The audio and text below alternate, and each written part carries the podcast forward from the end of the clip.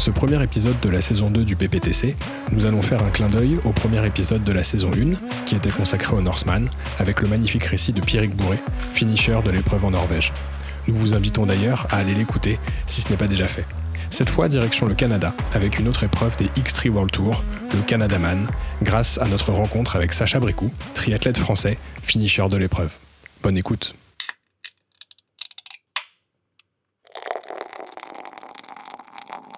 T'as peur d'avoir mal.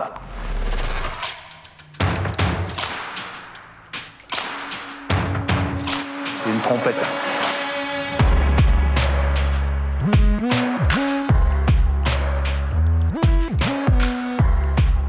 Bienvenue sur le podcast Pinta Triathlon Club, le premier podcast français dédié au triathlon.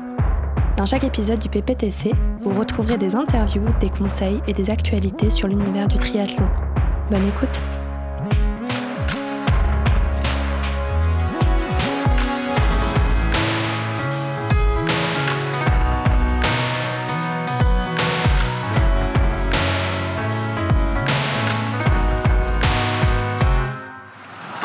24 dans les... Mais même, même, si, même quand j'avais pèleriné, avec ça, j'aurais craché dessus. Bonjour à tous et bienvenue sur le podcast du PPTC, le premier podcast français dédié au triathlon. Euh, aujourd'hui, direction le, Canada pour parler euh, une nouvelle fois d'un triathlon de l'extrême, le Canadaman. Et comme personne au PPTC, malheureusement, n'a encore participé à cette épreuve, euh, nous allons échanger avec Sacha Bricou, finisher de l'épreuve en 2018, si je dis pas de bêtises, qui va nous accompagner pendant cet épisode. Sacha, bonjour. Bonjour, ça va bien? Très bien, merci. Aujourd'hui, je suis accompagné de, de Mélène. Bonjour. Bonjour Mélène. Euh, effectivement, on est ravis, Sacha, de pouvoir échanger avec toi euh, pendant cette, euh, pour cet épisode, qui sera l'épisode d'inauguration de la saison 2. On a voulu faire un petit parallèle avec, avec la saison 1. On a eu de la chance de, pouvoir t'avoir en interview. On avait commencé la saison 1 et un petit peu cette aventure en parlant du Norseman avec Pierrick, qui avait terminé cette épreuve il y a quelques années maintenant. son récit de course avait beaucoup plu, et du coup, c'est un petit peu comme ça qu'on s'est qu'on s'est construit autour de, des expériences de différents athlètes et, et triathlètes professionnels parfois amateurs souvent, euh, qui nous racontaient un petit peu leur, leur péripéties au fur et à mesure des aventures. Donc on a le plaisir de pouvoir euh, discuter avec toi autour du, du Canadaman. Je ne sais pas si, si les gens connaissent bien euh, cette épreuve, mais tu vas nous, tu vas nous expliquer un petit peu à quoi ça correspond, quelles sont les distances évidemment, mais aussi surtout comment toi tu l'as vécu, quel est ton, ton retour d'expérience sur tout ça. Mais avant de commencer à vraiment rentrer dans le dur, est-ce que, est-ce que tu peux te présenter déjà? Oui, alors bien sûr, ben, moi donc euh, Sacha, euh, j'ai 33 euh, ans. je suis natif de la Côte d'Azur et désormais je vis à Montréal, ce qui n'est pas forcément le chemin normal pour une personne qui va vivre au Canada. puisque généralement ils viennent du nord, ils aiment bien retrouver le froid. là pour le coup j'ai fait le chaud vers le froid. D'ailleurs, je suis toujours bien accueilli par mes, par mes cousins québécois qui, qui me regarde un peu bizarrement en me disant mais qu'est-ce que tu fous là? Euh, Sinon, sinon voilà, c'est ça. Je fais du triathlon depuis 2016. Euh, euh, c'est un peu bizarre mon début puisque je faisais pas du tout de vélo, très, enfin même pas du tout de course à pied si ce n'est courir après le bus. Et euh, je faisais un petit peu de natation par contre, donc contrairement à ce que j'ai compris à, vous les gars. Euh, c'est vrai que là t'es les deux meilleurs nageurs du, club. Hein, j'ai cru comprendre ça, j'ai cru comprendre ça. Et, euh, et, donc oui, c'est un peu le coup du hasard qui m'a amené vers le triathlon, un, un cadeau d'anniversaire et puis et puis la machine la machine s'est lancée et au fur et à mesure le plaisir. Donc, euh, donc c'est ça, ça m'a amené vers le sport d'endurance, dont le triathlon. Ça fait combien de temps que, que tu habites à, Montréal? J'habite à Montréal depuis euh, janvier 2013 de mémoire. Ah, quand même. Ouais, ça fait un moment. Euh, bon, j'ai eu quelques passages où je suis rentré un petit peu en France, je me suis baladé, j'ai un peu baroudé, mais, mais globalement, depuis 2013, je suis installé à Montréal. T'es parti pour, euh, pour le travail ou pour une expérience particulière bah, Je suis parti pour les études, euh, pour continuer mes études. Et euh, au départ, c'était vraiment une expérience internationale et puis je n'avais pas l'idée de vivre là-bas. Et puis au fur et à mesure, le, le projet s'est construit et, je suis resté à Montréal sur le long terme. Pas trop difficile la différence de, de climat au début Généralement, quand t'as pas craqué au bout de trois ans, théoriquement, c'est bon. Ton corps s'est adapté, c'est bon. Parce que tu le disais un petit peu, c'est vrai que de passer de Cannes, la côte d'Azur, une mer à 26-27 degrés l'été, à Montréal, c'est autre chose. Bah, le, vrai problème, c'est le manque de la mer. Parce que c'est sûr que quand on est, euh, quand on est à Montréal, bah, à part le Saint-Laurent, c'est pas forcément très très chaud. Euh, mais globalement, euh, c'est le seul vrai manque. Après, euh, les gens sont très agréables, la, vie est, super cool là-bas. Donc, non, c'était différent. C'est un niveau de vie un peu différent. Mais c'est une ambiance différente aussi. Donc, franchement, non, c'est plaisant aussi. Juste le climat, il fait. C'est un hiver un peu rude par rapport à la Côte d'Azur. c'est le moins qu'on puisse dire. Mais en tout cas, tu n'as pas pris l'accent, visiblement. Donc, euh, donc ça passe incognito pour nous. je, vais, euh, je, vais, éviter de manquer de respect pour mes amis québécois et, éviter de prendre l'accent québécois raté. ça, c'est sympa. Ça aurait fait un épisode un petit peu différent pour le coup. C'est vrai, ça aurait été assez différent. Mais s'il y a des expressions qui deviennent naturellement, n'hésite pas, c'est pas grave. On, mettra des, sous-titres. Ouais. Euh, tu, tu, nous as dit que tu avais commencé le, le triathlon du coup assez récemment finalement, hein, puisque tu, 2016 mhm. c'est ça? Tout à fait. En août 2016, euh, on m'a inscrit un, un triathlon euh, distance M pour commencer. Mais quand tu dis euh, on, t'a inscrit, c'est-à-dire que t'avais forcément déjà traversé l'esprit. C'est pas quelqu'un qui t'a inscrit comme ça complètement au hasard. En fait, sur une discussion autour d'une bière avec un ami, je fais ah tiens le triathlon, ça... ouais ça part toujours d'une bière de toute façon. et je fais ah le triathlon ça a l'air cool comme, comme sport et tout ça faisait un peu super-héros. Je veux dire, nager, euh, enchaîner vélo, enchaîner course. Tu te dis, bon, c'est vraiment un sport de malade. Euh, et autour d'une bière, donc euh, barbecue, machin, on discute. Et, il a rien, enfin, il a rien craché jusqu'au jour de mon anniversaire où il m'a dit, en fait, on t'a inscrit à un, triathlon olympique, puis c'est dans un mois. Alors que moi, ah, j'allais à la salle comme ça, tu sais, genre, comme le, le, premier passant, genre, m'entretenir. je savais vraiment pas courir, j'avais même pas de chaussures de course à pied. Donc c'était c'était scandaleux. Et euh, un mois plus tard, je devais enchaîner un triathlon distance olympique. Donc bon, c'était un peu T'avais quand même quelques bases du coup natation. Euh, t'avais avais fait un peu en club ou? La natation, pas de club, euh, jamais de club en fait, mais la natation, bah, le fait de grandir sur la côte d'Azur, ça, aide pas mal, on va pas se mentir. L'enfance à côté de la mer et, et, tout le temps être dans l'eau, forcément ça donne. En fait, ça, on n'a pas cette peur euh, de nager, euh, de mettre la tête sous l'eau, la respiration est un peu naturelle. Ça n'a rien à voir avec euh, l'endroit où tu as grandi, puisque Mélène est breton. et elle a pourtant très peur de mettre la tête sous l'eau. moi, j'adore l'eau. non, moi, pour le coup, j'ai pas du tout de problème avec la mer. C'est le crawl. En fait, à, la mer, avec les cousins, bah, on faisait de la brasse, on faisait de la plongée, on nageait avec des palmes, au tuba et tout. Mais j'avais pas du tout de technique de crawl. Et je nageais vraiment comme une bille. Mais par contre, j'ai pas peur de l'eau, j'adore ça. mais vraiment, gros blocage sur le crawl.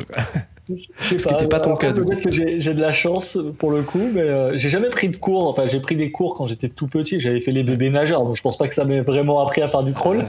Donc, euh, globalement, je crois pas que ce soit ça. Mais après, euh, je pense que j'ai pas mal regardé de vidéos, puis j'ai j'ai appris par moi-même. Et au fur et à mesure, tu développes tes techniques. Mais j'ai écouté votre podcast sur la natation.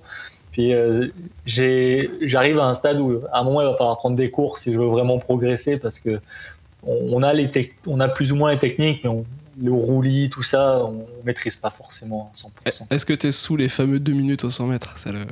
Oui. bon, bah, déjà, c'est que tu as, as déjà pas mal. Je suis plus autour des 1,40 ah, 40 en, course, mais euh, c'est pas, pas énorme, là. C'est pas oh, fou, mais c'est sûr que c'est bien je vais pas me noyer. non, c'est clair. Effectivement. Et, et, avant, de, du coup, tu as commencé vers 30 ans, si je dis pas de bêtises, le, triathlon.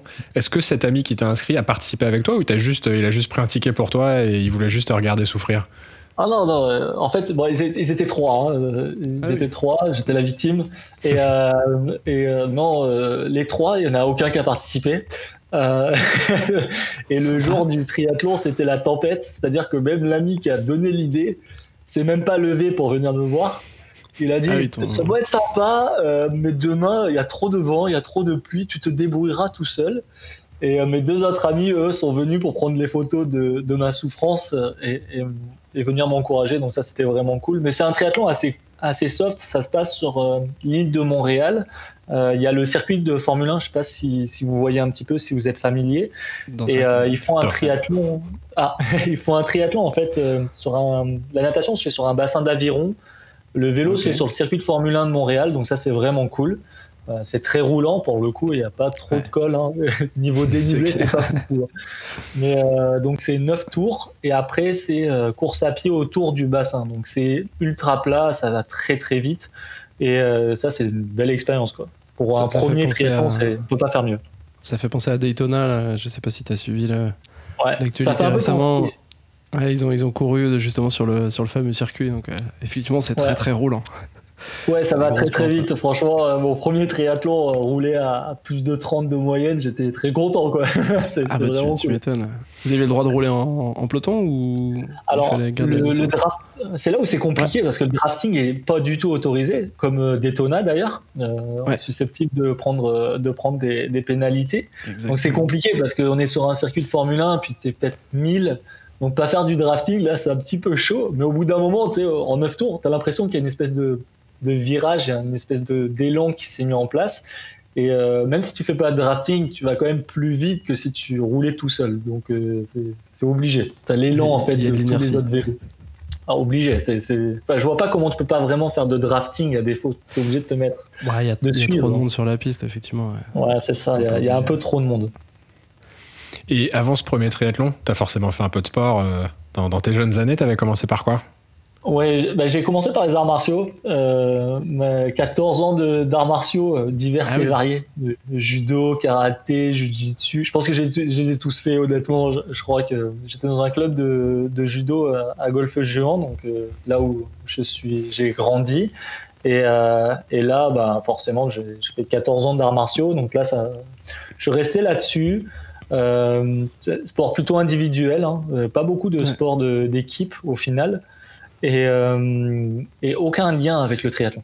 Aucun. Même, même sur la partie, euh, je sais pas, mentale, concentration, etc. Euh, la, ouais, la concentration, prendre sur soi, est-ce que c'est pas des choses que, où tu as réutilisé certaines techniques, peut-être sans t'en rendre compte d'ailleurs mais... Euh, pas vraiment. J'ai fait des échecs aussi. Ça a, ça peut-être, ça a peut-être un peu aidé, mais il y a pour les stratégies un petit peu, euh, pour euh, la réflexion. J'aime bien être organisé sur mon triathlon, donc ça m'a certainement aidé un petit peu sur, pour, euh, les longues distances. ouais, pour les transitions. Tu sais, tu cogites un petit peu comment tu vas faire quand tu D'abord mettre mes chaussures, ensuite. Ouais, c'est ça. tu pars pas dans ta chaussette ou ta chaussure à la main, donc c'est ça. On va dire à Thibaut de faire des échecs. Ça, ça l'évitera d'éviter ses chaussures avant le triathlon. Euh, et, du coup, après ce, premier triathlon, tu as participé à d'autres épreuves avant le, le, cœur du sujet, le, Canada Man? Euh, Oui, alors en fait, euh, forcément, le triathlon, ça a fait un peu la piqûre sur le sport. Euh, la course à pied, j'ai commencé, honnêtement, j'ai commencé comme tout le monde, je pense, commence la course à pied, c'est-à-dire que tu enfiles tes pompes quand tu les reçois. Je les ai reçues le 16 août et je suis parti courir. Tu sais, tu de toute façon, tu achètes des chaussures qui sont pas du tout adaptées à la course à pied. Tu les achètes parce qu'elles ont une belle couleur. Généralement, potentiellement, elles courent vite. Ouais, mais tu te fies un peu au côté marketing, slash euh, couleur. Tu te dis, elles ont du style, ça va me faire courir vite. Et au, final, euh, je suis parti courir, puis au bout de 2 km, tu as le point de côté, tu n'arrives plus à respirer, tu es accroché à l'arbre, tu fais pourquoi je suis là? Qu'est-ce que je vais foutre? Comment je vais courir 10 km dans un mois? Et, euh, et, puis tu t'accroches, puis tu persévères, et au fur et à mesure, ouais, c'est comme ça. Mais sinon, non, vraiment, euh, le, sport, là, pour le, pour le coup, la course à pied, c'était le, le, fléau pour moi. Du coup, ce, ce premier triathlon, tu as, ouais. T'as pas, pas vacciné, c'est bon. Tu t'es dit, je vais continuer, je vais, je vais enchaîner. Non, franchement, j'étais content. J'ai fait une bonne perf pour le coup, euh, c'est vrai. Et après, j'ai enchaîné un petit peu euh, sur de la course à pied euh, de manière un peu plus intensive parce que c'était vraiment mon. Bah, c'est un sport qui est assez facile, la course à pied. C'est beaucoup plus simple que le vélo pour le coup, surtout au Canada en hiver. et c'est un peu plus fun que la natation parce que c'est chouette de compter les carreaux dans une piscine, mais on s'entend que tu fais pas un 10 km de natation tous les jours en piscine. Donc, euh, je pense qu'on se comprend. Euh, et, donc, c'est vraiment cool de, de, chausser, euh, de chausser les running et d'aller, d'aller courir un petit peu à l'air libre. Montréal est vraiment, c'est une ville géniale pour ça. Il y a beaucoup d'espace, beaucoup de plein air, pas mal de parcs. Il y a une petite montagne, ils appellent ça la montagne, ça fait 200 mètres de dénivelé, tu sais, genre, c'est pas. Ouais, c'est déjà pas mal. ouais, on n'est pas, pas, dans les Alpes, hein, quand même. oui, ouais, pour chez toi, c'est sûr. à Paris, trouver 200 mètres de dénivelé, c'est pas évident. Mais, mais le Mont-Réal, c'est un vrai mont le Mont Royal, oui, c'est enfin, c'est leur montagne à eux, oui, c'est un vrai mont. Il euh, y a de quoi faire du trail, hein, mais c'est pas non plus la grosse montagne. C'est plus comme Montmartre que euh, comme le Mont Blanc, quoi. Ouais, on, est dans ce niveau-là, Montmartre, les buts de Chaumont, je pense, mais pas vraiment dans une grosse montagne de folie, quoi. Je pense que même à, à sur les Pins, le Cap d'Antibes doit être autant dénivelé, quoi. Donc euh, c'est pas foufou, quoi. Ouais, c'est une base. c'est une base. Mais après, il y a pas mal de sentiers, donc c'est ça qui est cool. Et on est sur un espace plein air, alors que tu es dans une énorme ville, en fait. Donc euh, ça, c'est vraiment cool. Et, euh, vas-y, vas-y. Ouais, je dis, en fait, pour continuer un petit peu la, question de base, qui était, euh, est-ce que ça, comment t'en es venu un peu à venir à, faire, à continuer le triathlon? En fait, j'ai continué la course. Puis, je pense deux semaines après ce premier triathlon, j'ai fait le demi-marathon de Montréal. là, j'étais content. J'ai fait une heure 39, je crois, sur euh, le premier demi-marathon.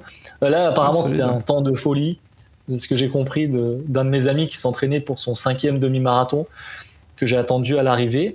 Et euh, il m'a dit C'est bon, tu me dégoûtes, vas-y, va courir, j'en ai marre de toi. C'est vrai que vu comme ça, tu as l'air d'avoir quelques prédispositions quand même. Ouais, mais c'est ça en fait. Apparemment, j'étais pas trop mauvais. de ce que je regardais sur les chronos, je me suis dit Bon, ben, je suis moyen, je, suis moyen dans tout, donc c'est pas trop mal. Euh, il faut après que je m'entraîne un peu plus, euh, je veux dire, de manière un peu plus organisée, parce que c'était vraiment l'entraînement n'importe quoi. Je veux dire, on est le 11 août, euh, je reçois mon cadeau d'anniversaire. Le 11 septembre, je dois aller courir, je dois faire un triathlon. Deux semaines après, je fais un demi-marathon. Ça, c'est vraiment l'organisation du n'importe quoi. Et au final, bah, ça a mené un peu à, du surentraînement parce que tu as l'espèce de piqûre, puis tu t'entraînes, tu t'entraînes, tu t'entraînes. Et, euh, et, ça a mené, en fait, euh, ce que je disais, ça a mené à, une pubalgie. Donc, euh, c'est une, c'est une, c'est une tendinite des adducteurs, pour être précis. Et ça touche généralement plus les les euh, footeux, euh, footballeurs, euh, rugbyman, hockeyeurs pour ceux qui sont habiles pour le Canada, mais un peu moins les triathlètes. Et ça touche aussi les coureurs à pied en cas de surentraînement. Et c'est une causalité en fait du surentraînement. Et moi, ça m'a pas mal bloqué pendant six mois de course à pied. Et même pour la natation, c'était impossible de nager parce que ça te fait une douleur au niveau des obliques, c'est terrible. Même quand tu dors, t'as mal. Donc, ah euh, attention, le seul truc que je peux apporter comme conseil, c'est attention quand vous commencez. Vraiment, soyez prudent, prenez les dispositions et faites, soyez progressif dans vos entraînements parce que ça peut mener à des trucs qui sont vraiment cons, genre des tendinites, alors qui peuvent être évités avec euh, un peu de renforcement et puis une progressivité dans l'entraînement. Donc ça, c'est à, prendre en considération. Pas tout le temps la bonne idée de partir à fond et, ça va être pareil euh, en sortie de confinement, faudra pas non plus euh, tout envoyer d'un coup, faudra y aller euh, progressivement. Les gens ont tendance à se dire c'est bon, c'est parti, je suis libre. C'est ouvert. Sur un, entraînement de 25 heures semaine, ils se rendent pas compte que c'est peut-être pas bon pour leur corps non plus. C'est bon pour la tête des fois, mais c'est pas forcément bon pour le corps. En tout cas, ce sera pas faute de l'avoir répété parce que t'es pas le premier à donner, à donner ce conseil effectivement de, de la montée en charge progressive et effectivement c'est quelque chose de, de très très important. Sur euh, du coup ton, ton, inscription au Canada Man, quand est-ce que ça t'a pris? Donc tu as participé en 2018, c'est ça? Exact. Donc ça m'a pris en fait euh, bah, en 2017. C'est encore un, ami qui t'a inscrit, c'est ça? Non, non, j'ai arrêté les amis tordus. Cette fois-ci, c'est moi qui suis rentré vraiment en mode euh, je suis malade. je, vais faire sur un coup de tête, je vais y aller. En fait, bah, grosse frustration en 2017 puisque j'avais eu cette pubalgie. Euh, qui m'avait pas mal bloqué parce que j'étais parti pour, dans l'idée de faire une saison de triathlon en, 2017. Je me suis dit, ça y est, ça me plaît vraiment, euh, c'est vraiment ce que je veux faire. Et forcément, ben, quand tu cours pas jusqu'à avril et que tu sais que tu es bloqué, euh, ta saison elle est morte en fait. Tu as, tué ta saison parce que tu t'es pas du tout entraîné. Partir sur une saison sans, sans t'entraîner, c'est encore renouvelé à pubalgie, donc stop. Et, et, en fait, je me suis mis un petit défi. J'ai fait un tour de vélo entre Montréal et une ville qui s'appelle Percé. C'est dans la, dans la péninsule gaspésienne au nord du Québec. J'ai fait un petit ride à vélo tout seul de 1000, 1100 km. Et quand je suis revenu, je me suis dit, chouette, là, faut que tu fasses un autre projet tordu. Et j'avais vu le Canada Man de loin, et j'ai dit, lui, il me fait de l'œil, ça a l'air cool. C'est un triathlon longue distance euh, type Ironman, mais sans le côté euh, ultra marketing, compétition, euh, que je peux voir dans le label Ironman. Et je me suis dit, c'est ça, que, c'est ça qui me tente en fait. Se faire un, un Ironman un peu original, puis quitte à en faire un, autant en faire un horrible, comme il était annoncé. Un truc de bûcheron quoi, au Canada. Ouais, c'est vraiment un truc de bûcheron, c'est ça. C'est quoi les, distances? Ben, c'est un, c'est les distances Ironman classiques. C'est un 3 km 8 de nage. Euh, pour le coup, c'est en lac. Euh, ensuite, c'est un 180 km de vélo avec un petit 2500 euh, dénivelé positif. Et ouais, c'est un petit morceau. Et euh, après, un 42 km, donc un petit marathon, euh, et un 1500 dénivelés positifs sur le marathon en tout, euh, dont les 8 derniers kilomètres sont en 700 dénivelés. Donc autant dire que ça t'achève. c'est sûr, tu finis, t'es es bien. C'est plus du trail que, que, finalement de la course à pied sur, exact, le marathon. Exact. En fait, c'est un 75% de trail euh, vraiment sentier trail. Et la dernière, la dernière portion de 13 km, c'est des cailloux. C'est euh, de la caillasse. Et tu cours dans la forêt, euh, je, voyais les images, c'est pas du tout. Enfin, c'est pas beaucoup de route, quoi. C'est vraiment. c'est vraiment la nature pour le coup. Ouais, il y a un gros moment. Et par contre, il y a un gros moment bitume. Genre, il y a, je pense, 5-8 km bitume, bitume. Genre, t'es sur, le, es sur le goudron. Euh, mais globalement, tu es euh, soit en sentier euh, assez aéré, donc petit sentier, petit caillou, type gravel, on va dire, soit sinon tu es vraiment dans, dans la montagne, cailloux, rochers, paye tes adducteurs, récupère tes genoux derrière, voilà, c'est ce genre de choses. Quoi. Donc là, tu t'es dit, dans mon passif, j'ai déjà fait un M, j'ai déjà fait un semi-marathon, donc là, je me lance sur quelque chose de beaucoup, beaucoup plus gros. Quoi. Ouais, en fait, c'est. J'aurais voulu le faire en, demi-Ironman, en demi-distance s'il existait, mais c'est le triathlon qui n'existe que en sprint hmm. ou en full distance. Donc euh, en sprint, on s'entend que bon, euh, je pense, je sais pas si on, je peux pas dénigrer le sprint parce que c'est différent comme euh, comme type de pratique, mais c'est un peu genre tu vas, tu fais ta course au bout d'une heure, une heure et demie, tu plies, merci, c'était cool, c'était sympa, mais ça n'a pas duré très longtemps. Et je voulais faire un gros défi. Je me suis dit, bon, quitte à faire un gros challenge, autant que faire une seule grosse course, mais faire celle-ci. Puis ça tombait un peu sous le coup. Moi, j'attendais ma résidence canadienne. Je comptais rentrer en France, puis après partir un peu en voyage derrière. Je me suis dit, ça peut être le petit euh, Ironman, histoire de quitter le Canada et après revenir et être encore plus heureux de pouvoir refaire du triathlon derrière au Canada. Donc euh, ça m'est arrivé un peu comme ça, sur un coup de tête. Et l'inscription, ça se passe comment du coup C'est euh, parce que pour Pierrick nous disait pour le Norseman que tu étais sur un tirage au sort, etc. Est-ce que euh, c'est, étant donné que c'est le même euh, organisme qui, qui, organise, si je dis pas de bêtises, c'est le X3 World Tour. Est-ce que c'est, ça se passe de la même façon pour les inscriptions? Alors c'est un peu différent, comme je pense tous les autres autres hors Norseman, parce que le Norseman c'est vraiment très particulier, il est ultra demandé. Euh, donc c'est pour ça qu'il y a en effet ce, tirage au sort, je pense. Euh, le Canada Man, c'était sa deuxième édition quand je l'ai fait. Donc c'était tout récent. Euh, ils ont créé le, le, le, Extreme World Series Tour. Là. Ils ont créé ça il y a trois ans, je crois, deux ou trois ans, il me semble. c'était assez récent et le Canada, le Canada Man l'a rejoint l'année où, où je l'ai fait. Donc c'était pas encore ultra, ultra populaire mais ils ont, euh, ils ont un, quota de participants, mais ils n'ont pas de tirage au sort. C'est premier arrivé, premier servi pour le coup. Euh, il n'y a pas de, tirage au sort. Je pense qu'à terme, euh, dépendamment de la, fréquentation, il y aura un tirage au sort. maintenant, en plus, avec ce partenariat de, Extreme World Series, quand tu finis un certain, un certain niveau dans, ton, dans, dans la course, tu peux gagner un, un pass pour le Norseman. Donc ça, c'est vraiment cool. Donc ça te permet en fait, c'est un peu le principe de, de Ironman si tu veux. Le Norseman, on pourrait le représenter comme Kona euh, dans l'extrême euh, l'extreme series, et les autres en fait tu peux t'inscrire et puis euh, s'il y a de la place tant mieux, s'il n'y a pas de place bon bah tant pis.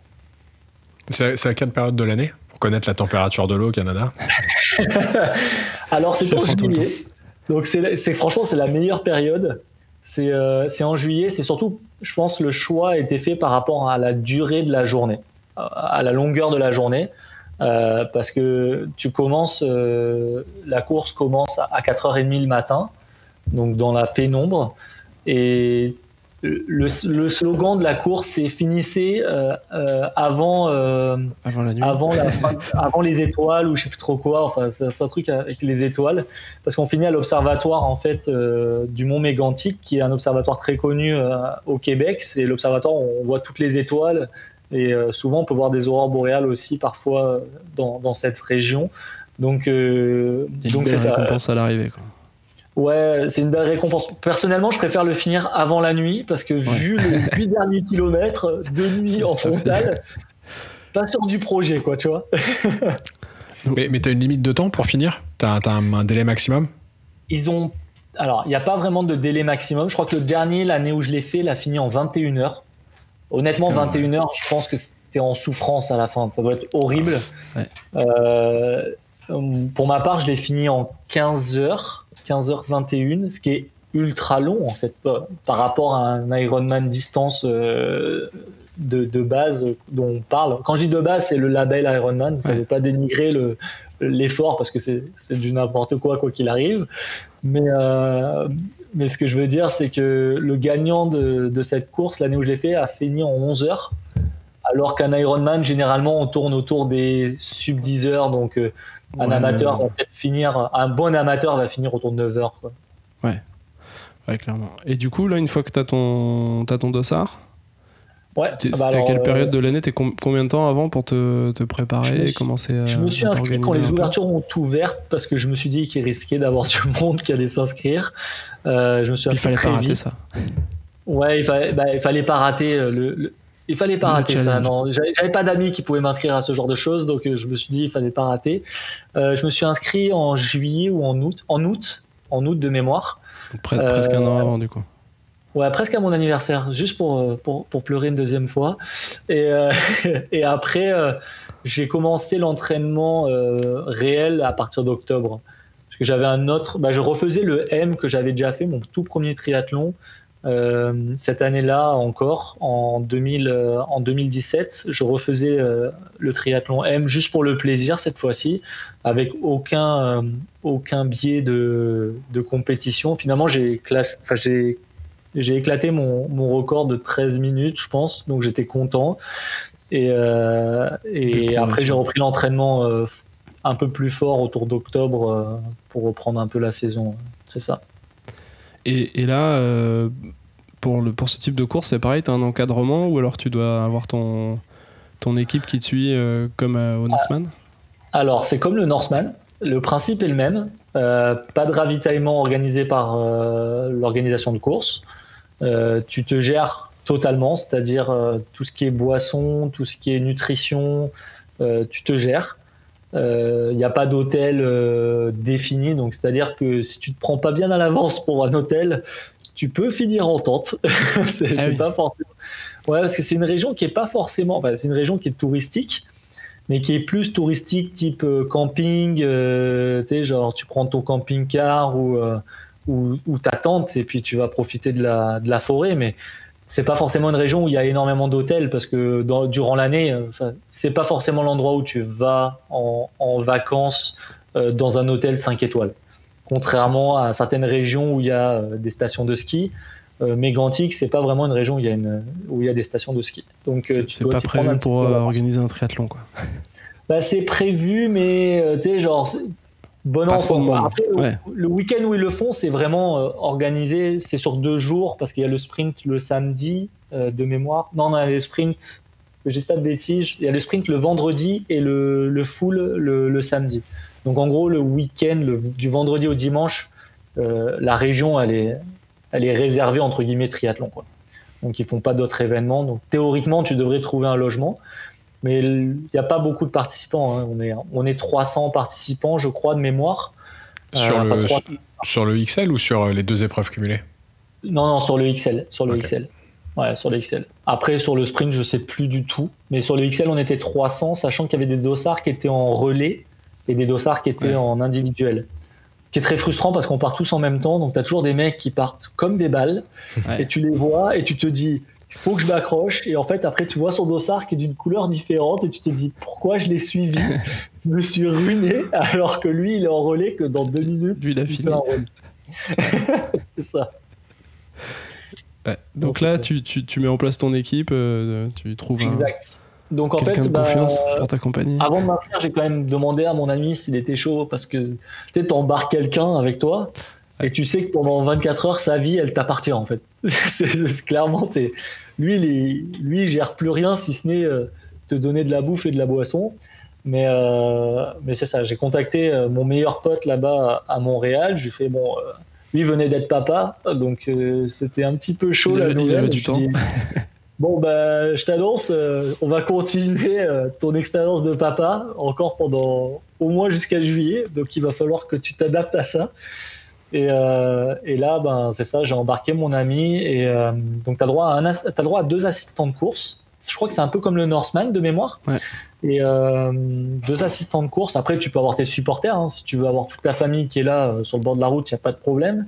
Mais les assistants de course, en fait, ont des. Euh, il y a des petits badges qui sont imposés à leur voiture. c'est vraiment très spécifique. Il y a un peu d'organisation. Et, et, donc, tu as ton assistant de course pendant toute la course. Après, il y a des règles hein, pour, euh, pour euh, tout ce qui est ravitaillement. On pourra en parler un petit peu plus loin. Mais, euh, mais l'assistant de course, c'est celui aussi qui va t'accompagner sur la dernière montée. Mais je pense que c'est pareil pour le Norseman, pour Zombie Hill.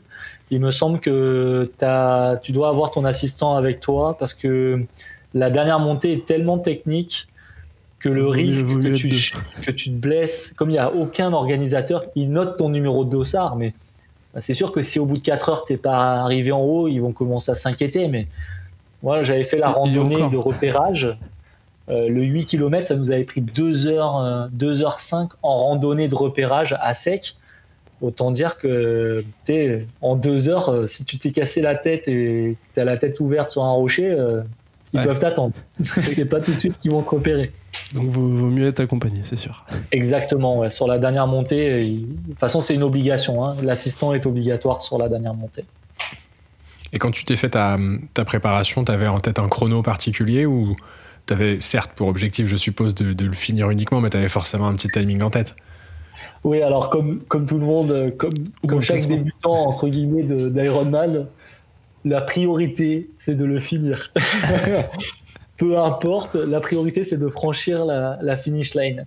Après, euh, après, bien sûr, au fur et à mesure de ton entraînement, tu, sais, tu regardes tes temps euh, de natation, tu essaies d'évaluer un peu tes temps de vélo, même si tu fais rarement des 180 km. Ouais, et rarement autant de dénivelé peut-être. bah, je les faisais euh, avec mon pote. On, avait, bah, c'est mon assistant, lui, lui était plus cycliste. Et donc, on avait il est avec sa conjointe qui est, elle, québécoise. Sa famille habite à 173 km de Montréal. C'est parfait, ça. ouais, c'était cool. On se faisait deux, trois rides avant de partir euh, euh, au Canada Man. Ça m'a permis de voir un petit peu comment le corps réagissait. Ça m'a permis aussi de faire un, un méchant enchaînement, genre ride de 170 bornes un enchaînement de courses de 10 km pour voir un peu ce que ça donnait. Euh, c'était horrible, c'était horrible. Hein. Euh, honnêtement, c'est un fait. Je pense que tous les triathlètes le diront. Enchaîner pour leur premier triathlon, enchaîner plus de 100 bornes de vélo avec, euh, avec, de la mar avec même la marche course, c'est horrible. Ça fait mal aux jambes, t'as pas envie, t'as ton corps, t'as l'impression que tes jambes c'est deux enclumes. C'est pas, pas tip top. Mais ça m'a permis en fait de voir un petit peu le temps que je pouvais faire. Et puis, euh, je m'étais inscrit à un. Ouais, parce que, en fait, je suis un petit peu débile. Comme j'avais jamais fait de marathon, je me suis dit, quelle bonne idée ah, de faire un marathon quelques temps après, quelques temps avant l'Ironman. Pour me dire, Voilà, ça, ça fait 42 km. Combien de temps avant, du coup? Je me suis inscrit à un marathon en avril. C'était le premier marathon qui avait, euh, qui avait euh, autour. C'était dans les premiers marathons qu'il y avait autour de, de Montréal. Euh, déjà, c'est un marathon ultra cheap, c'est un truc de, de, de région. il est qualificatif pour Boston, ce qui est assez exceptionnel pour un, truc.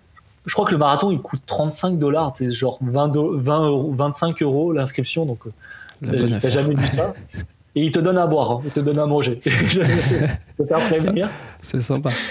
Ils sont euh, je me suis entraîné sans ça, parce que forcément, tu t'entraînes euh, avec ton, propre plan de nutrition et, et aliments, ton propre plan de nutrition pour le, pour le Ironman. Donc, du coup, tu, tu te testes aussi euh, à, l'épreuve.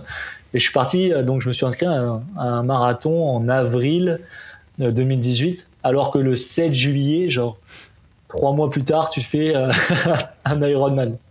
C'est ouais, qu'ils recommandent de pas faire du coup. Bah ouais, surtout qu'au final, euh, enfin je sais pas, Hélène, c'est plus euh, toi, Thibaut et Joji qui avaient suivi ce, ce, ce, programme pour la prépa de, de l'Ironman de Nice, mais c'est vrai que de ce que je comprends moi, visiblement mm. la course à pied c'est ce sur quoi tu t'entraînes en dernier parce que c'est le, sport le plus traumatique des trois.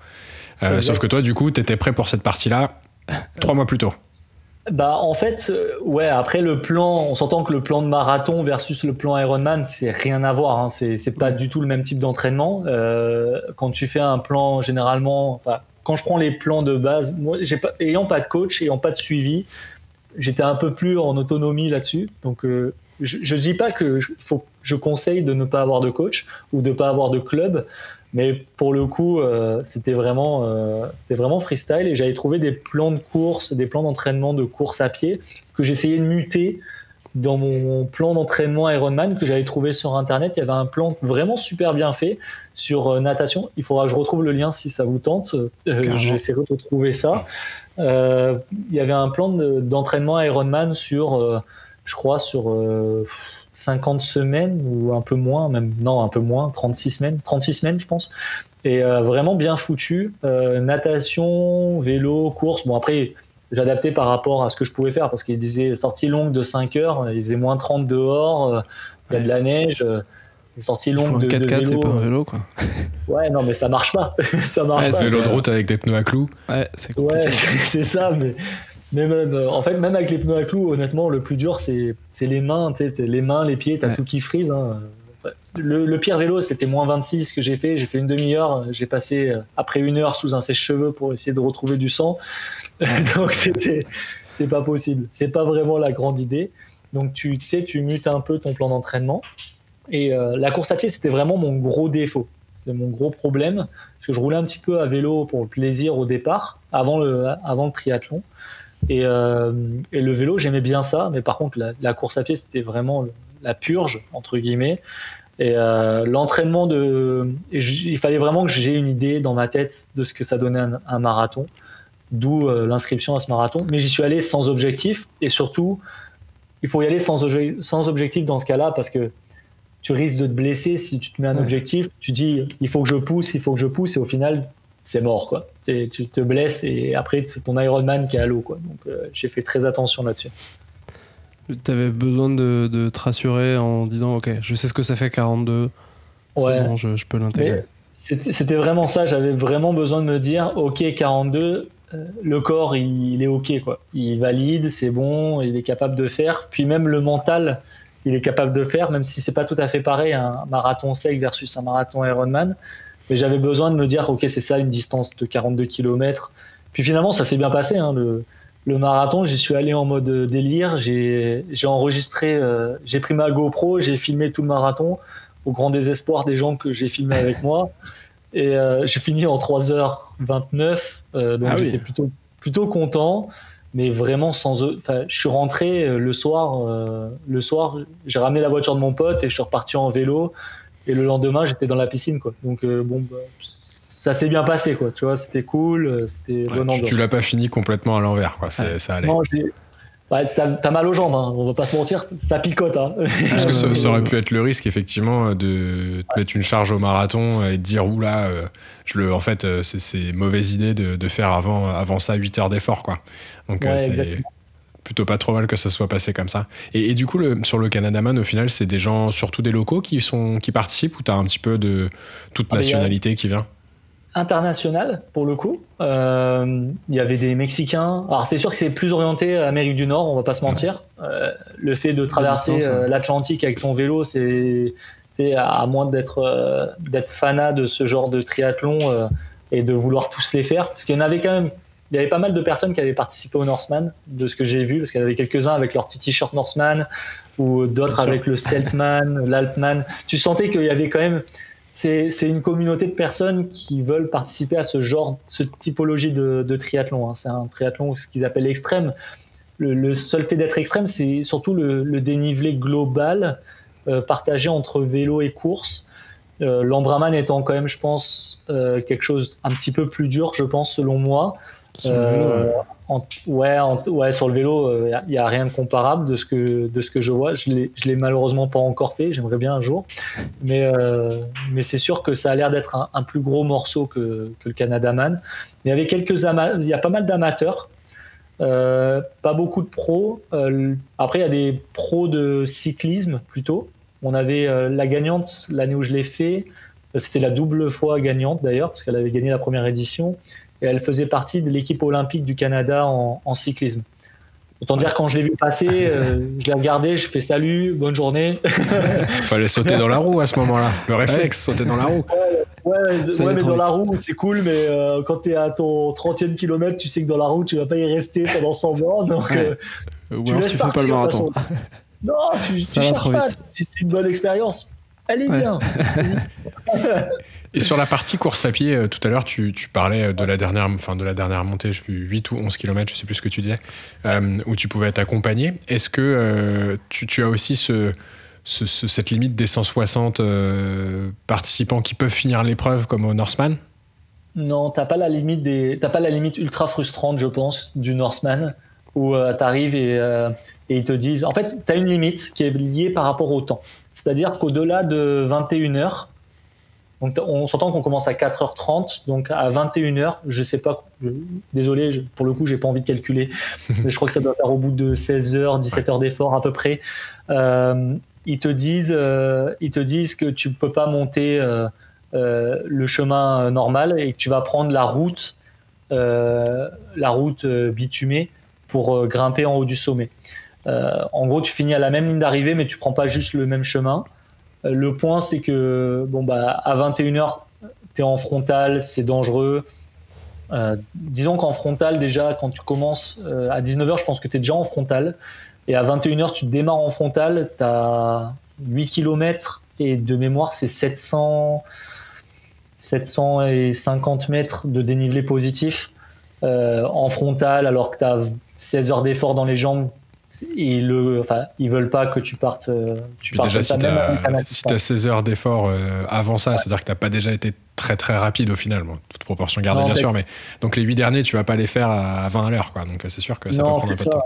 C'est une randonnée qui dure, je, je vous l'ai dit, hein, c'est une randonnée à sec. J'ai mis 2h05 avec mon ami. 2h05, euh, sachant que j'arrêtais la montre à chaque fois qu'on faisait une pause casse-croûte et compagnie, mais c'est une des randonnées les plus dures sur, euh, sur Mégantic. Elle est classée noire sur, euh, sur le plan de, de rando, donc le plus haut niveau. Et, et c'est, je te jure, il y a des rochers, ils, font, ils font la taille de ma jambe, donc à un moment, c'est de l'escalade, quoi. Donc c'est, c'est pas, c'est pas le truc à faire alors que tu as 16 heures d'effort dans les jambes et que tu es en frontal, quoi.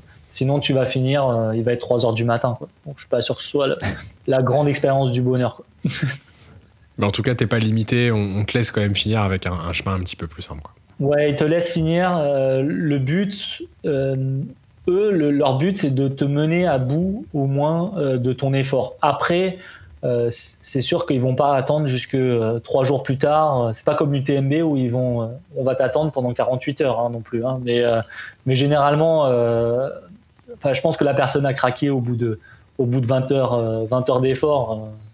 Euh, je, pense que la personne, elle se dit stop, euh, c'est bon, j'ai eu ma dose, ça, ça, devrait aller. Même, à l'UTMB, il y a une barrière horaire. ouais, il, y a, une barrière horaire, mais généralement, je, crois que les, les premiers, j'ai un ami qui, qui l'a fini en, en, peu de temps, mais je crois que les, les, derniers finissent le lendemain, je crois, de, des, des, élites. Donc, Ce qui est très très long. C'est quand même énorme. Hein. En fait, ils ont des, ils ont des barrières horaires à, à étapes. Au bout de X kilomètres, ils doivent être arrivés avant telle heure. Donc, déjà 48 heures d'effort, faut. Ouais, 48 heures d'effort, mais même c'est à un moment c'est pour le corps aussi, c'est pas sain. Euh, même 15 heures, euh, j'ai fini en l'air, hein, perso. j'ai fini euh, vraiment en l'air sur, sur, ce tri, quoi.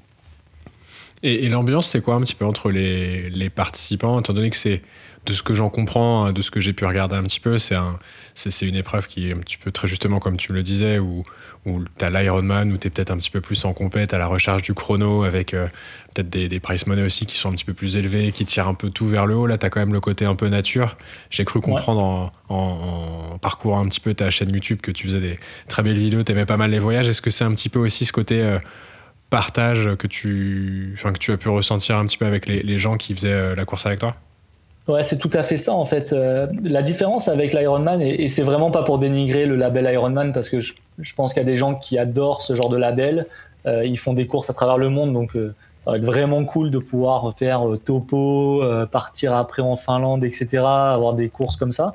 là, pour le coup, c'est un peu plus famille comme type de, de, triathlon, mais je pense qu'il en existe beaucoup des triathlons de ce style-là. J'avais fait le Natureman d'ailleurs la même année. Euh, c'est des triathlons. Encore, le Natureman, il y a beaucoup de participants.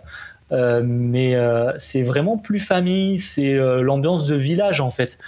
tu passes à travers le village, on ne dirait pas le Tour de France parce que bon, c'est un peu différent, mais, mais le délire est un peu pareil. C'est-à-dire que quand tu es en vélo, tu passeras vers le village, tu as, les gens qui sont sur leur, euh, sur leur perron, qui te regardent passer avec leur bière. Bon, toi, t'en peux plus. Et ils t'applaudissent, ils font Allez, vas-y, continue. Euh, tabernacle, vas-y. Euh, et, et, donc, c'est ça. L'ambiance, c'est vraiment famille. Entre les participants, moi, personnellement, j'ai pas ressenti de compétition particulière. Bon, j'étais peut-être pas là non plus euh, dans l'objectif d'être premier non plus.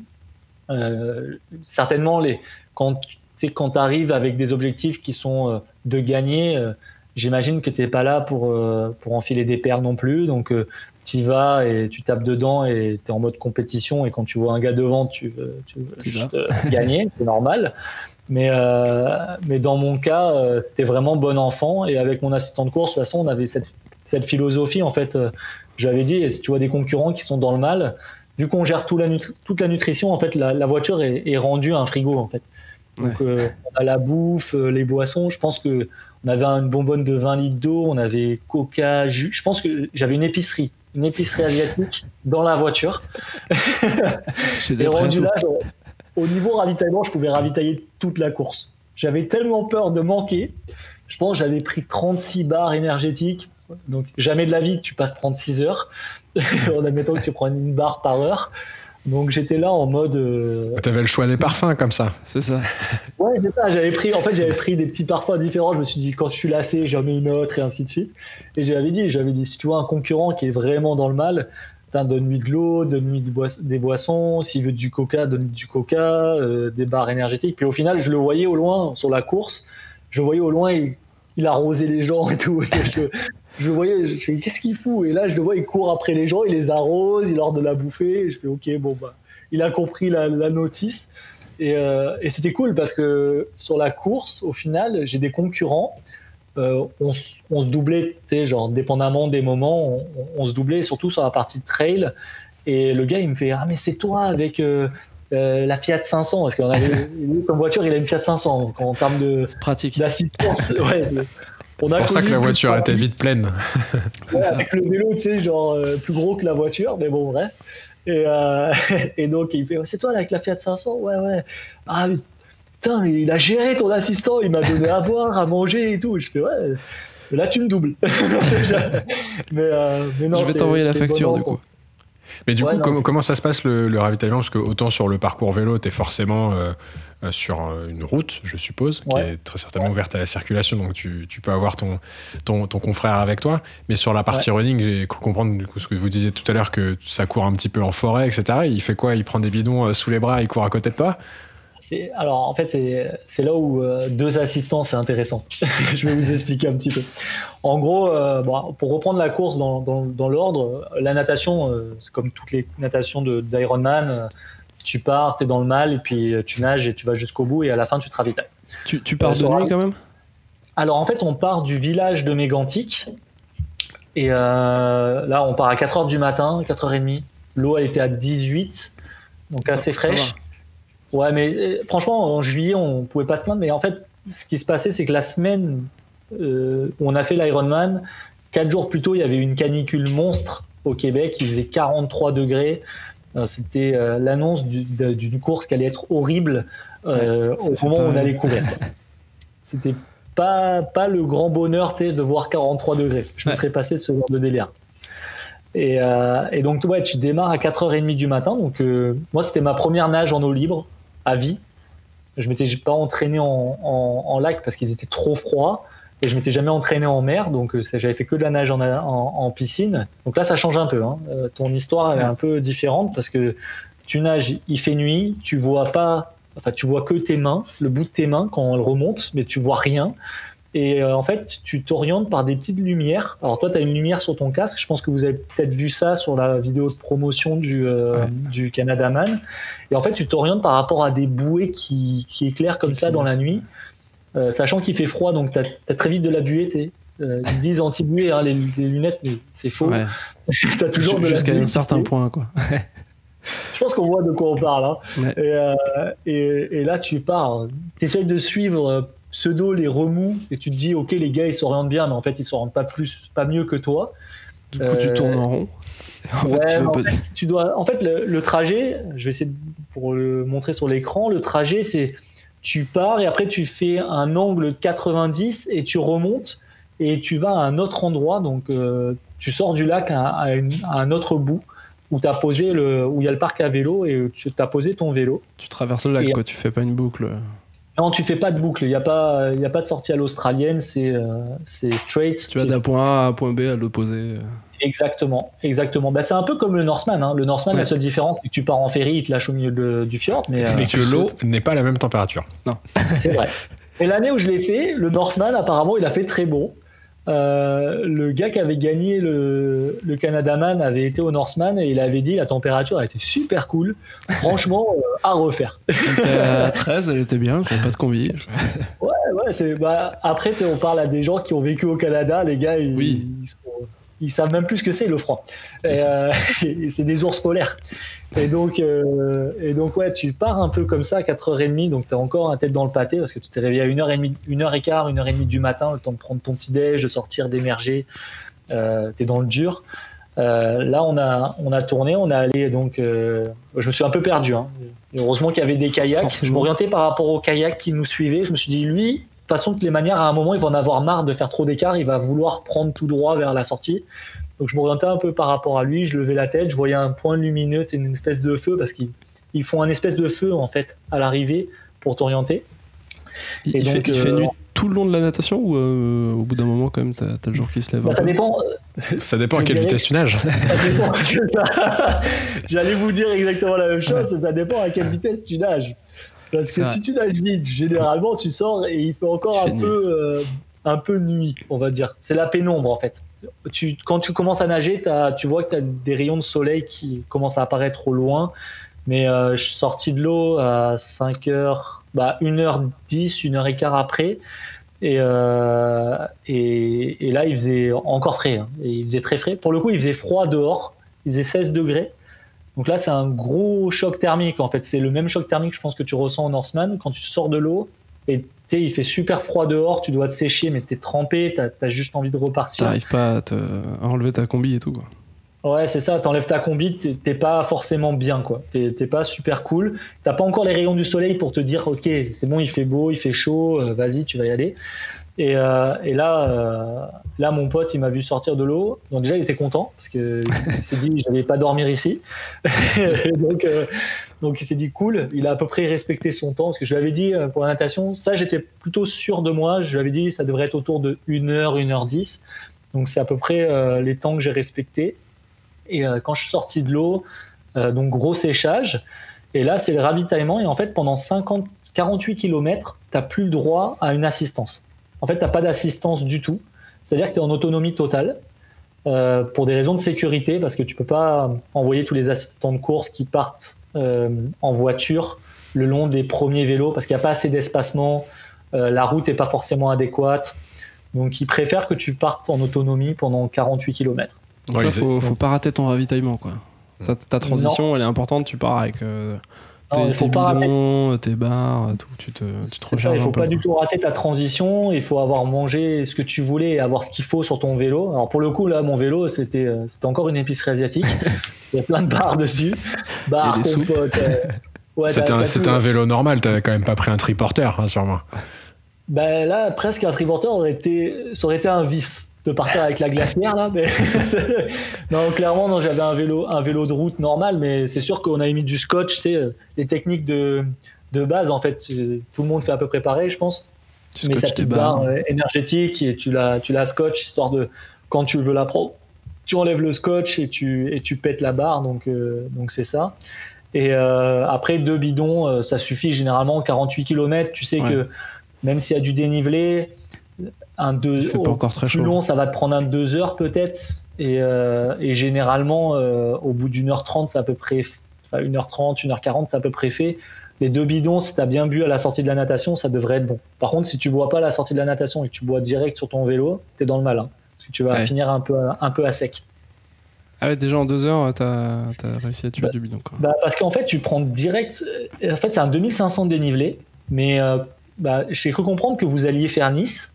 Mais contrairement à Nice, euh, c'est pas une grosse côte. Tu sais, genre une montée longue euh, où tu te prends un 1500 euh, ou un 1000. C'est, en fait, c'est ultra vallonné, c'est que de la montée-descente. Je pense que la plus grosse côte, elle dure peut-être un kilomètre ou deux kilomètres. Donc c'est vraiment très court. Et au final, tu fais 2500 sur beaucoup de petites côtes. Et c'est ultra fatigant parce que tu montes, tu te sèches, tu bois, tu redescends, tu prends l'accélération, tu essaies de prendre une accélération et après tu repars sur une côte, bah, ça s'arrête pas. Et 48 km, c'est pas très long, mais au final, quand tu cumules les côtes, euh, je pense que ça fait. Euh, ça m'a fait 7 ou 8 euh, petites collines. c'est un petit peu long, quoi. tu, bois un peu. du coup, euh, là, tu peux retrouver enfin, euh, au bout de tes 50 km, ça, tu te dis, j'ai mon, mon premier ravito vélo, enfin. Ouais, c'est ça en fait. Euh, au, bout de 50 km, tu te dis si je crève, je suis pas en galère. T'es pas là en mode je vais galérer et tout, ça va me faire chier. Donc là, tu te dis c'est bon. Ensuite, tu as à manger, tu as à boire à volonté, entre guillemets. Donc, donc là, tu es quand même un peu plus rassuré. Et, un supporter. T'as aussi, euh, aussi, ton, le support mental en fait. Parce que c'est vrai que sur l'Ironman, le support mental, c'est vraiment important en fait. Au bout d'un moment, ben, je vous en reparlerai un petit peu plus loin sur, sur la course, mais le support, c'est ultra important. Et, euh, et, là, pour le coup, bah, ton pote, il est là, il t'encourage. Toi, tu sais que ça y est, tu as déjà fait quand même euh, une partie du vélo. Bon, il t'en reste encore une bonne couche, mais. Euh, tu as fait un premier tir, on va dire. Mais ouais. ouais. il te regarde un peu, lui, il regarde un petit peu ton style de pédalage. Il me dit, ouais, franchement, t'as l'air frais et tout. Je fais, ouais, c'est cool, ça va, ça passe bien, j'ai les jambes légères, donc c'est bon. Et euh, après, bon, là, au 50e kilomètre, la technique, c'est simple. Hein. Tu prends tes gourdes, c'est comme au Tour de France. Tu jettes tes gourdes, tu récupères des gourdes neuves. Là, j'avais mon pote avec une assiette, il y avait, il y avait tout ce qu'il y avait dedans, en fait, tout ce qu'on avait dans la voiture qui pouvait servir de ravitaillement. Donc, chocolat, euh, fruits, euh, barres énergétiques. Puis alors, tu recharges, tu manges, tu bois, tu, tu fais ce que tu peux. Euh, et, après, on s'attend au, prochain ravito. Et les ravitaux, en fait, ils sont pas. L'organisation ne te définit pas des emplacements de ravito, c'est vraiment libre à chacun de s'arrêter. C'est pour ça qu'après, tu, croises beaucoup de personnes et même les assistants de course des autres concurrents sont là pour t'encourager, donc ça, garde une bonne ambiance. Là, après, tu peux tu peux t'arrêter quand tu veux, il n'y a plus de contraintes. Euh. Non, il y a, bah, de toute façon, même au début, il n'y a pas de contrainte. La, seule contrainte, c'est que tu es tout seul, en fait. Euh, donc au final, 48 km, tu es tout seul, il fait un peu froid en plus parce que tu sors de l'eau, il fait 16, 17 degrés, tu as les mains un peu froides, j'étais avec des gants, petite veste parce qu'il fait froid. Euh, non, franchement, c'était pas. Les 48 premiers kilomètres sont un petit peu durs. Euh, en plus, on est passé sur une route qui était en, en construction. Donc, euh, tu sais, genre, ils te disent attention dans la descente, à cet endroit-là, vers le 35e, il y a un parti gravel. genre, Sympa. Donc faites attention avec vos pneus, évitez de crever à cet endroit-là. Euh, on vous conseille de déchausser et de pousser votre vélo. Ah, les gens, ouais, il y avait des gens, ils, étaient, ils avaient des vélos, tu sais. Là, c'est toujours pareil, hein, as des vélos de, des avions de chasse. Ils craignaient un petit peu, tu sais, avec les roues carbone, les pneus ultra sensibles et tout, de course. Tu sentais qu'ils n'étaient pas sereins, ils déchaussaient, ils poussaient leur vélo. Moi, j'étais en mode rien à, rien à, rien à foutre. Euh, j'avais fait du gravel avant euh, pour faire justement Montréal et la ville euh, à 170 km, donc je faisais du gravel à bloc. Donc là, je suis arrivé, des gravions. C'est bon, ça, ça va pas crever, il a pas de problème. J'ai des pneus qui pèsent lourd, mais qui sont quasi increvables, donc honnêtement, ça passait tranquille. Et, du coup, donc là, ta, course, euh, ta course vélo, ça se passe plutôt bien? Pas de... Ouais, la, course vélo se passe, euh, se passe euh, relativement bien. Quand je dis relativement, c'est que à partir du 75e, il y a le vent qui se lève un petit peu. ils avaient prévu un peu de vent, des petites rafales, genre 20-30 km/h. Mmh. Ouais, ça fait, ça, ça fait son, son, petit bout. Et en fait, euh, le problème, c'est qu'à partir du 75e, j'avais vent face, côté, euh, côté face. Euh, celui qui t'aide pas, quoi. Ouais, c'est le vent, en fait, qui te dégoûte. Parce que tu montes, en fait, quand tu montes, tu le sens pas vraiment parce que c'est des collines, donc t'es es chill. Mais quand tu descends, le seul moment où tu peux prendre de la vitesse, t'en prends pas vraiment parce que tu as le vent de face, en fait. Donc ça te ralentit. Donc là, tu, bah, tu subis et puis tu, tu dis, OK, ça, ça, va se passer. Et euh, bah, le vélo, ouais, ça se passe bien. Après, euh, euh, petit stop pour, pour manger quand même. Bon, j'ai pas, j'ai pas pris un sandwich comme les gars de l'embrun. Ils vont si tu nous écoutes. c'est ça. Ouais, c'est ça. J'ai fait resto. Mais j'avais préparé une petite salade, tu sais, genre une petite salade de riz composée et tout avec mon, avec mon collègue et, euh, et je me suis arrêté. C'était le moment de pause pipi, euh, crème solaire, parce que euh, forcément, j'ai une peau qui est, qui, est, super géniale, donc une peau de roux, très agréable pour le soleil. Et comme il faisait 35 degrés prévu autour de 13 heures, c'était pas le jour pour un coup de soleil. Ouais, ça commence à, ça taper un peu, quoi. la canicule dont tu parlais juste avant, elle était, était pas très loin. Exact. Exact. En fait, il faisait 16 degrés le matin et euh, il a fait 35, je crois, au plus chaud, 33, 35 au plus chaud. Et euh, ça monte super vite. Et au final, euh, bah, crème solaire obligatoire hein, parce qu'il fait super chaud. Et, et ouais, j'ai fait cette petite pause repas. Donc, on s'entend, c'est trois cuillères de, salade de riz et puis c'est reparti. Hein. histoire d'avoir un peu de salé quand même dans la bouche parce que c'est sympa les barres énergétiques. Mais, au bout d'un moment, t'en as marre. Ouais, le, sucre, tu dégorges, t'en as vraiment marre. Donc euh, là, pour le coup, euh, ça s'est pas mal passé. Euh, là, j'étais parti pour. j'étais bien parti pour le vélo. Le temps a été plus ou moins respecté. j'étais un petit peu plus long que ce que j'aurais voulu faire. Mais, mais honnêtement, le parcours, je le connaissais pas du tout. le dénivelé, j'avais jamais tenté un 2005 de dénivelé sur autant de longueur. Donc c'était c'était assez nouveau. Et euh, je continue mon, mon vélo jusqu'à la fin. Le pire étant la dernière côte. Donc c'est la côte magnétique. C'est celle qui, euh, qui remonte vers euh, la frontière américaine du New Hampshire. Et cette côte, en fait, a la particularité de faire sur un kilomètre 13% de moyenne. en bout de parcours, c'est pas cool. Ouais, c'est plus une côte, c'est un mur. Ouais, ton 179e kilomètre, tu sais que quand t'as mal aux jambes, tu sais que le 180e, ça va, ça va pas bien se passer. Pas être que du plaisir. Ah, c'est vraiment le dernier kilomètre. Ouais, c'est vraiment le dernier ah kilomètre. je pense que sur la, sur la, sur la vidéo de présentation, il me semble qu'elle est, euh, elle est euh, signalée. Euh, tu vois les cyclistes qui font comme ça quand ils montent sur la côte en zigzag. Même. Oh, non, elle descend pas. Alors, par contre, c'est ça le, c'est ça le qui, qui recule. C'est ça le c'est que l'arrivée est en haut de la côte. C'est ah, absolu. Et donc, en fait, tu, euh, tu grimpes cette côte. Il y a, je crois qu'il y a un passage de mémoire à 15%. C'était ignoble. C'était horrible. J'ai craché mes poumons. Mais pour le coup, tu vois, j'avais pas envie de la monter en zigzag parce que je me suis dit, tu montes en zigzag, mais ça rallonge. Ah tu passes plus de temps, c'est sûr. Ouais, c'est bon. Tu t'es entraîné, c'est bon. C'est le moment de faire exploser les quadrilles. C'est l'entraînement Zwift, il est là, tu vois.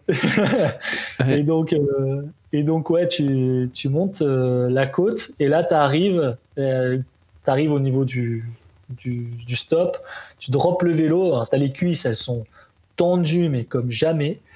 et t'as ton assistant de course qui est là, qui te fait Ouais, c'est bon, plus de 42 km de course. Déjà. le bon conseil. c'est ça. Mais lui, il a voulu bien faire, mais il dit Ouais, il n'y a plus que la course. Ouais, plus que. Il y a la course. mais, euh, là, t'as as fait déjà combien d'heures d'épreuve euh, là, j'ai 6h30 euh, de vélo dans les jambes, plus euh, l'heure et quart de, de natation. Donc, j'en suis à 7h45 d'effort. Et je sais que je pars sur une course trail de 42 bornes avec 1500 D+. Donc, ah, t'as pas chômé hein, sur le vélo 6h30 avec le dénivelé Non, ça va. Bah, j'étais à une bonne moyenne de vitesse, mais, mais bon, après, c'était franchement, je m'étais bien préparé. Pour le vélo, j'étais, pour le vélo, la natation, j'étais vraiment prêt. Pour la course, j'avais des, euh, j'avais des a priori par rapport à ma blessure. Et euh, du coup, c'était vraiment très compliqué parce que tu sais, il faut, dans ta tête, tu te dis, ok, faut pas que je me blesse, faut que je fasse attention. Tu sais que tu es un peu sensible des adducteurs, donc euh, tu sais pas trop comment le corps va réagir après autant d'efforts. Et, et, là, bah, je drop mon vélo. Alors, mon, mon collègue assistant, Guillaume, qui s'appelle, prends mon vélo, euh, cours, enfin cours. Moi, j'avais l'impression de courir, mais je pense que je marchais tellement j'étais, j'étais ruiné. Et il me fait, ouais, vas-y, c'est bon, euh, machin. Et là, c'est là où euh, l'ambiance de papa était utile, parce qu'il m'a clairement habillé de A à Z. Ah j'étais, au stade où, là, en fait, tu rentres dans la tente, et là, il n'y a plus de filtre. Tu sais, tu sens vraiment que les gens, quand tu regardes les autres visages, tu sais que t'es plus dans le dans le délire en fait euh, euh, compétition. T'es genre dans le soutien, tu te regardes, tu fais ça va et tout, tu te fais un sourire, tu fais allez vas-y continue. Le gars en face, il est à poil, il est en train d'être changé, il en peut plus. Tu sens qu'il est à deux doigts de mourir, et il doit encore partir pour 42 km. Tu sais que tu es dans le même état à, son regard. Et, euh, et là, tu sais, genre, t'enfiles tout ce que tu dois enfiler pour partir.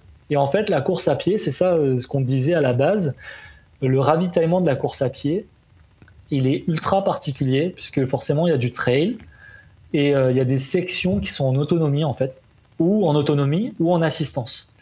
Mais si ton assistant vient avec toi, le problème c'est qu'il doit refaire la même portion dans l'autre sens pour aller chercher la voiture et ah te retrouver de l'autre côté. Parce que c'est pas une c'est pas une boucle là, c'est vraiment un, chemin qui t'emmène jusqu'à la dernière côte euh, finale. Donc tu peux pas euh, être posé à un endroit avec ta voiture, faire 200 mètres jusqu'à ton coffre pour aller chercher les barres quoi. C'est non, c'est pas ça. En effet, c'est en fait la, course, c'est tout le temps de A à B en fait. Il y a jamais, tu, jamais, tu reviens jamais au point de départ. Tu reviens jamais au parc de base. C'est-à-dire que tu as ton parc de départ, de transition, puis tu as ton parc d'arrivée, et ainsi de suite en fait. La transition 1 et la transition 2 sont pas du tout au même endroit. Il y a même pas un petit virage où des fois tu peux croiser la personne euh, deux fois de suite et il te, il te ravitaille quoi. Non, ça aurait été cool. Hein. ça aurait été cool. Euh, le seul le seul ravitaillement sur lequel tu peux compter éventuellement c'est euh, les supporters des autres personnes, mais sinon tu n'as aucun aucun moyen d'être ravitaillé. Donc en fait il y a trois sections qui sont en autonomie. La première, donc ça au moins ça te met déjà ça te met au direct au parfum tu sors de la tente de transition de T2 et là, tu as 5 km de trail. Donc, tu pars dans la forêt. Alors, tu vois la côte que tu as fait de 1 km, tu la redescends. Ah tu la redescends dans les cailloux, dans la forêt. Et descendre, euh, c'est plus facile à faire en vélo qu'en courant. Ouais, ouais bah, surtout quand t'as 180 km de vélo. t'as déjà plus de jambes, mais il faut. Ouais, c'est ça. Tu la cours à la barre au tu sais, tout en talon. Donc, tu es obligé de partir là-dessus. Et là, tu es en chaussures de euh, trail ou en. Ouais, chaussures de trail alors là, pour le coup, non, j'avais, euh, j'ai changé de chaussures. Euh, sur la dernière portion de, de trail, j'ai mis des vraies chaussures de trail. Mais sur la première portion, j'ai, j'avais des Pegasus normales, assez légères. Ça, c'est plutôt agréable. Sachant que le trail sur cette portion, c'est plus du sentier quand même. C'est du sentier euh, petit. Justement, sur le, sur le parcours, au final. Ah, euh, ça a frisé. Ah, c'est bon. Justement, sur le, sur le parcours de running, tu es un peu en mode. Enfin, c'est un parcours qui est balisé ou t'es. Bon, pas avec ta boussole, mais tu as un côté course d'orientation c'est vraiment bien balisé? Non, non, c'est heureusement c'est pas un Colanta. on a perdu des gens dans la forêt, c'est pas possible. Mais euh, non, c'est assez balisé. Il y a des petits drapeaux. Euh, il n'y a pas, il a pas de personnel. Hein. Il y a pas de, il y a des personnes sur les, les grosses sections. Euh, il n'y a pas de Denis du coup. non, il n'y a pas de brognard et tu te trimbales pas avec ton, ton, ton flambeau. Mais, euh, mais non, c'est ça, c'est quand même assez bien balisé. Il y a des petits drapeaux, ils te le disent, de hein, façon au briefing de, de pré-course. Et, euh, et, si tu veux, euh, en fait, les 29 premiers kilomètres sont. C'est les 29 kilomètres les plus, simples, entre guillemets. Et après, c'est 13 km vraiment de trail assez hardcore. Quoi. Mais, euh, mais, mais non, les, les, premiers kilomètres, le 5 premiers kilomètres, c'est sentier. Après, tu as à peu près 8 bornes sur du bitume. Euh, donc là, es, sachant qu'il fait 35 degrés, là c'était l'horreur. Ah, il, continue à faire chaud. il continue, bah, tu finis le vélo, il est 13h à peu près, il était 13h, 13h30. Donc c'était le moment où il fait le plus chaud. En ouais, t'es en plein cagnard. Et là, tu es en plein cagnard et en plus, tu es sur la route. Donc, il y a pas, même s'il y a des arbres quand même au Canada, par chance, le seul moment de plaisir, c'est le trail parce que tu es dans la forêt et en fait, tu es, inondé d'ombre. Donc, euh, c'est rafraîchissant. Mais quand tu es sur le bitume, là, tu as le bitume chauffé à blanc et, et là, il fait super chaud. Et en fait, au, final, après, tu reprends des petits sentiers et tu as des sections, en fait, jusqu'aux 13, 13 derniers kilomètres, tu as deux sections de 5 km en autonomie tu as vraiment deux sections de 5 km en autonomie totale. Donc là, euh, c'est quoi? C'est t'as ton sac à dos euh, d'hydratation avec tes barres dans tes poches, des trucs comme ça? Non, comme je suis très bien équipé, j'avais euh, juste un short avec deux petites gourdes et des barres énergétiques. Les, gars, on va se mettre au clair. J'ai pas le truc Salomon avec le machin, les gourdes et tout. généralement, en plus, autant que je, je vous prévienne, en fait, j'ai fait mon marathon quand je vous disais qu'il y avait du ravitaillement, je suis pas passé par un seul stand de ravitaillement pendant mon marathon et j'ai tout fait à l'eau. C'est catastrophique. Il n'y a aucun conseil bon à tirer de cette expérience-là. Mais je préfère vous prévenir. Comme ça, moi, vous voyez. C'est naturel. 100% naturel. Ouais, c'est ça. Mais vous voyez un peu le gars tordu, tu vois. Comme ça, moi, tu, sais à peu près à quoi t'attendre. Mais, euh, mais c'est ça. En fait, le, là, j'étais parti, j'avais deux gourdes. J'avais une gourde avec euh, boisson énergisante donc euh, le Mortine, euh, je crois que ça s'appelle, euh, ce qui était ah oui. apparemment la boisson énergisante des, athlètes de haut niveau. Donc je me suis dit, bon, s'ils en prennent, c'est comme les pros.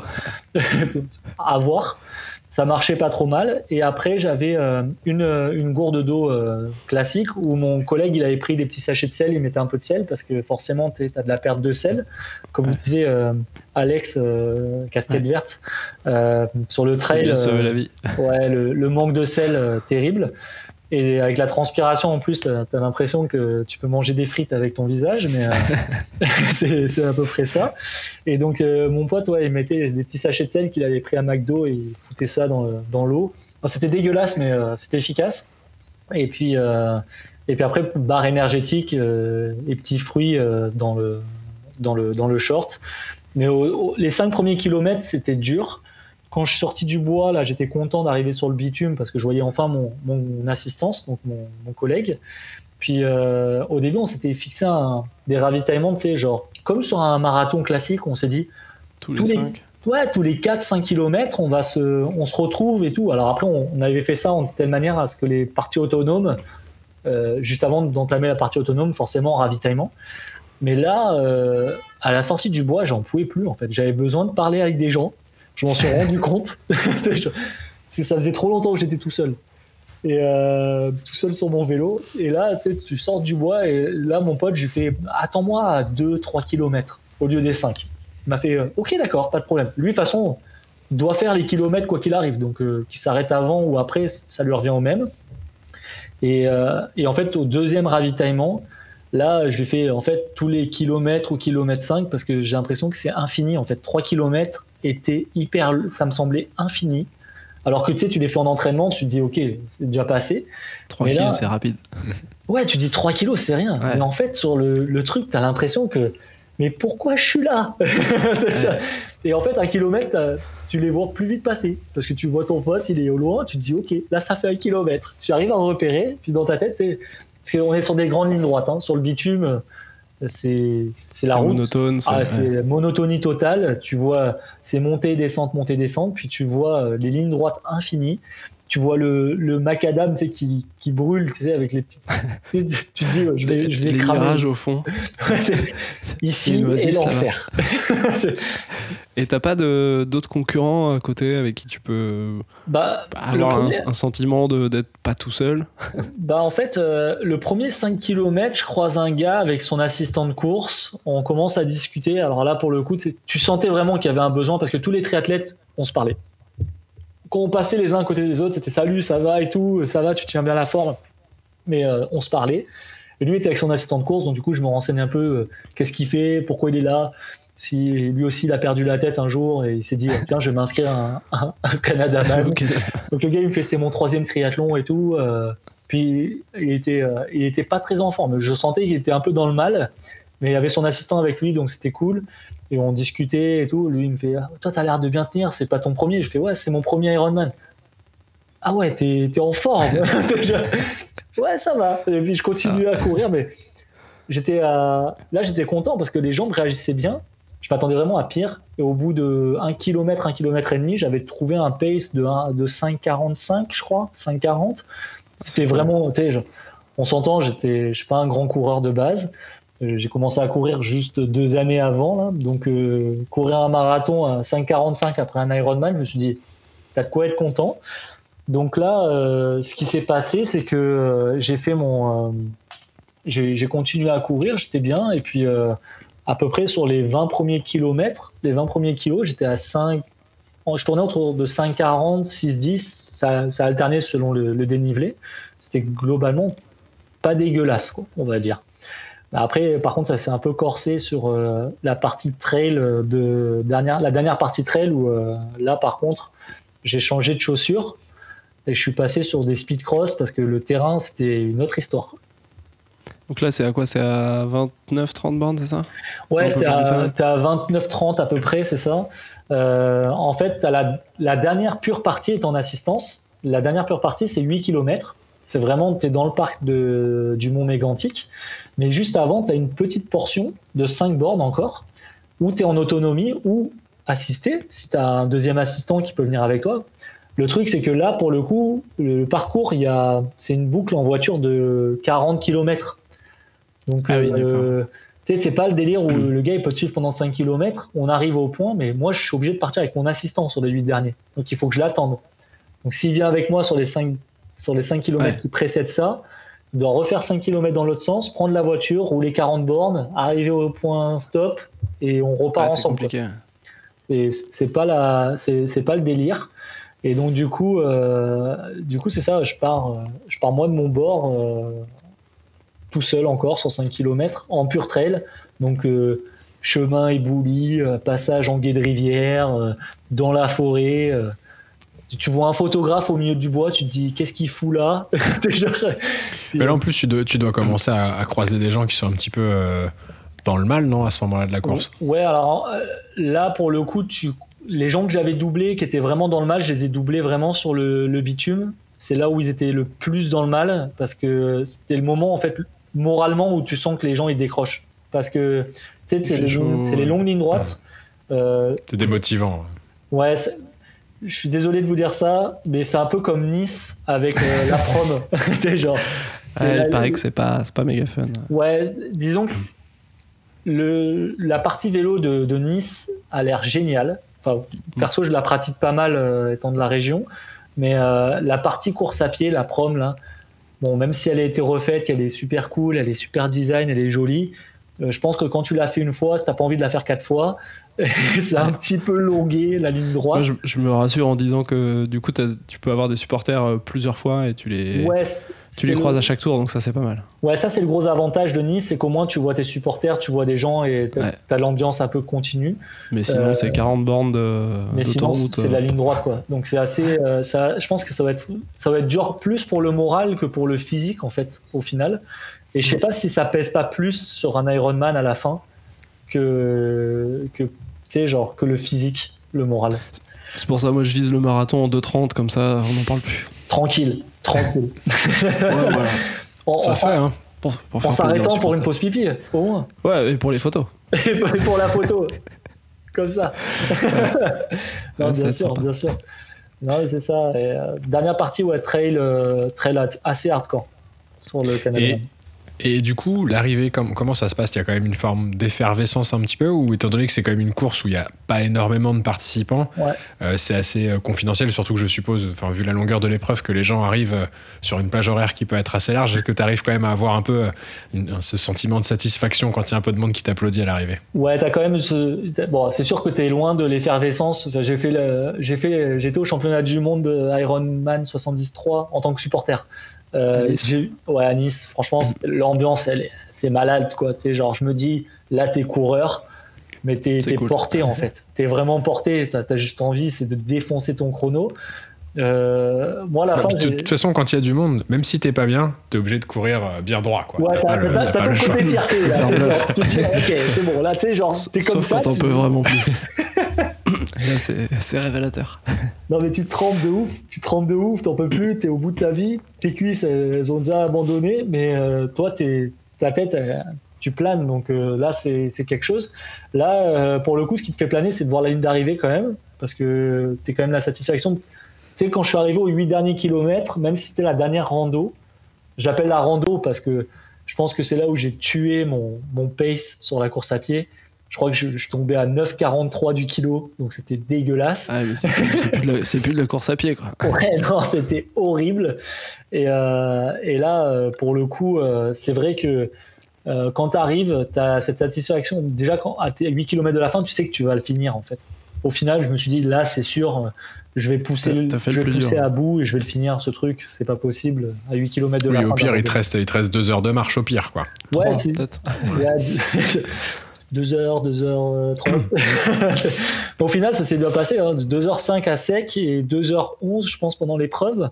Donc c'était euh, relatif. Ouais, mon, pote a halluciné, m'a dit Mais t'as pris un cours de trail pendant en deux semaines Parce qu'on avait fait deux semaines avant le repérage. Il m'a fait Mais qu'est-ce qui s'est passé? Tu as pris le chemin par cœur, tu connais tous les cailloux Parce que j'étais en train de, de sauter parce que ce serait, peut-être un petit peu manquer de respect à l'épreuve, mais je suis en train de me balader un petit peu dans la forêt un peu plus euh, sereinement que lors de la randonnée, la première randonnée qu'on avait faite. Et, euh, non, non, c'est ça, c'était euh, c'était assez intense. et l'arrivée, c'était, il y avait du monde, enfin du monde, relativement, hein, aux 300 participants, mais tu avais les familles, en fait, des gens qui étaient déjà arrivés ou qui étaient en phase d'arrivée, parce que tu sais, il y a deux heures en fait de, de montée. Donc ceux qui, il y a l'assistant de course qui est avec le gars, mais des fois ils, ont, sont venus avec leur famille, euh, ceux qui sont québécois ou de la région ou euh, qui viennent en famille euh, pour l'événement, bah forcément ils vont pas attendre deux heures en bas, là c'est plus sympa en haut avec l'ambiance. Donc ils montent et, ils attendent et puis ils sont là, ils t'applaudissent. Donc toi tu arrives, tu es, en kiff total, tu as tous les drapeaux de toutes les nations qui sont présentes, qui sont affichés. Ah, t'as le speaker qui fait Ouais, vas-y, t'es Canadaman et tout. Toi, t'es là, tu fais Ouais, super T'as envie de mourir, euh, c'est bon. Et si tu devais, euh, maintenant que tu as fini cette épreuve, en tout cas dans, dans le récit, si tu devais garder euh, une photo, un moment particulier, un truc peut-être un petit peu décalé, c'est à toi de voir, mais le truc, quand tu penses à cette épreuve, c'est le premier truc auquel tu penses, c'est quoi? Bah, En fait, j'ai un moment fou rire dont je me souviendrai vraiment. Hein, assez intense. Euh, le moment fou rire avec mon pote, c'est le moment où j'ai envie de pisser, puis je, je sais pas où m'arrêter parce que tu sais, il n'y a pas de toilette sur la, sur la route, là c'est vraiment, c'est vraiment freestyle. C'est un euh, extrême triathlon. Ouais, là c'est vraiment sans pitié. Et là, je me dis, bon, là, j'ai vraiment envie de pisser, j'en peux plus. Et j'arrête au ravito et c'est là où j'ai mangé. Et mon pote, je lui fais, euh, j'ai besoin de crème solaire, puis j'ai besoin de manger. Il me sort la salade il sort la crème solaire, puis je lui dis, est-ce que tu peux me la mettre dans le dos? Parce que, tu sais, on s'entend, es ultra contracté, machin, t'es pas dans l'état de te mettre de la crème solaire vraiment, genre en mode. Euh, je suis pas comme Major Mouvement, moi, j'arrive pas à, choper le dos et tout. C'est un truc de base, c'est pas évident, mais en plus, là, après l'effort. Ouais, les, athlètes comprendront, les coureurs et les triathlètes comprendront, on est tous des morceaux de fer, donc euh, si on fait pas du yoga ou, ou, de, ou d'étirement ou quoi, donc euh, c'est quelque chose que j'arrive pas. Et là, il commence à mettre la crème solaire, puis je commence à dézipper ma combi, mais plus de filtre, et je commence à pisser, et là, mon pote, mais qu'est-ce que tu fous? J'ai envie de pisser, j'en peux plus. Ah, j'économise le temps. Ouais, c'est une course. Et, lui, il est en train de m'étaler la crème solaire dans le dos pendant que je suis en train de pisser et que je suis en train de manger. Enfin, c'est n'importe quoi. C'est vraiment genre zéro filtre. Et là, c'est le moment fou rire. Là, je pense que ma copine est en train de péter un plomb. elle me connaissait pas à l'époque, je n'avais pas raconté la, la petite blague. Et ça, partagé tout ça? Qu'est-ce qu'il qu a fait Je veux pas faire ça, moi. je veux pas être assistant de course. Euh, non, c'était vraiment fou rire, euh, fou rire total sur, euh, sur ce moment. Et ça, c'est le moment vraiment blague. Après, le, le, vraiment le moment de bonheur, ça a été quand, quand mon pote, en fait, j'étais en train de courir. Puis là, tu étais dans le mal. Et mon pote, en fait, était au téléphone avec toute la famille de, québécoise parce qu'eux, ils étaient en train de faire un méchoui. Toute la famille avait organisé un méchoui. Et nous, on a loupé le méchoui avec mon collègue. ils avaient organisé ça la semaine où j'avais mon Ironman. ils ont dit. Pour te supporter, c'est sympa. Ouais. ils m'ont dit désolé, on peut pas, on peut pas le reporter, c'est pas possible. Et là, j'étais dégoûté. Et donc, ils ont fait un méchoui avec toute la famille. C'était genre une cinquantaine de, de personnes. Et en fait, mon pote prend le téléphone et met le haut-parleur court à côté de moi, il fait c'est bon, vous pouvez lui parler. Et là, j'entends tous les bruits. Vas-y, déchaîne, vas-y, enchaîne tout, tabernacle, t'es maudit. et donc ça, c'était vraiment cool. Euh, et, ça, ça c'était le moment vraiment intense euh, de partage, euh, super cool. Et tu, tu te dis, ok, j'ai loupé le méchoui, mais toute la famille, ils ont vécu l'événement, tu sais, genre en, mode inside parce que lui Guillaume il a appelé en fait toute la famille pour leur dire ouais bon bah il est à tel endroit ça va, il, tient encore debout. Donc euh, c'est bon. Ça t'a reboosté du coup, ouais, comme ça. Ouais, vraiment, moralement, ça te rebooste de te dire que tu as des gens, tu as des supporters en fait euh, derrière qui, qui, sont là, qui, qui croient en toi et tout. C'est vraiment cool parce que c'est en fait c'est une épreuve tellement hors du commun, un, un Ironman, que c'est quelque chose déjà que tu as vécu sur l'entraînement, tu l'as vécu quoi qu'il arrive avec ta famille ou avec tes proches t'as beau t'entraîner en individuel, c'est quelque chose que tu as imposé quand même à tes proches, l'air de rien. Je pense que vous avez eu euh, euh, quelques personnes qui vous ont dit euh, tous, tous, les mêmes choses.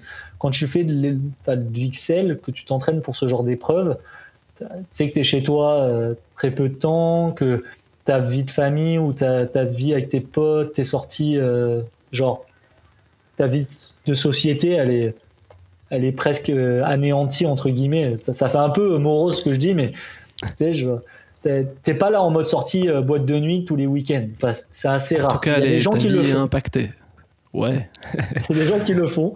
J'ai un pote qui le fait, mais t'es rarement, moi, es rarement ultra compétitif derrière. Puis euh, moi personnellement, ça m'a un peu, je me suis un peu, je pense, privé de de sorties entre potes. Enfin, je me suis un peu limité sorties entre potes, machin.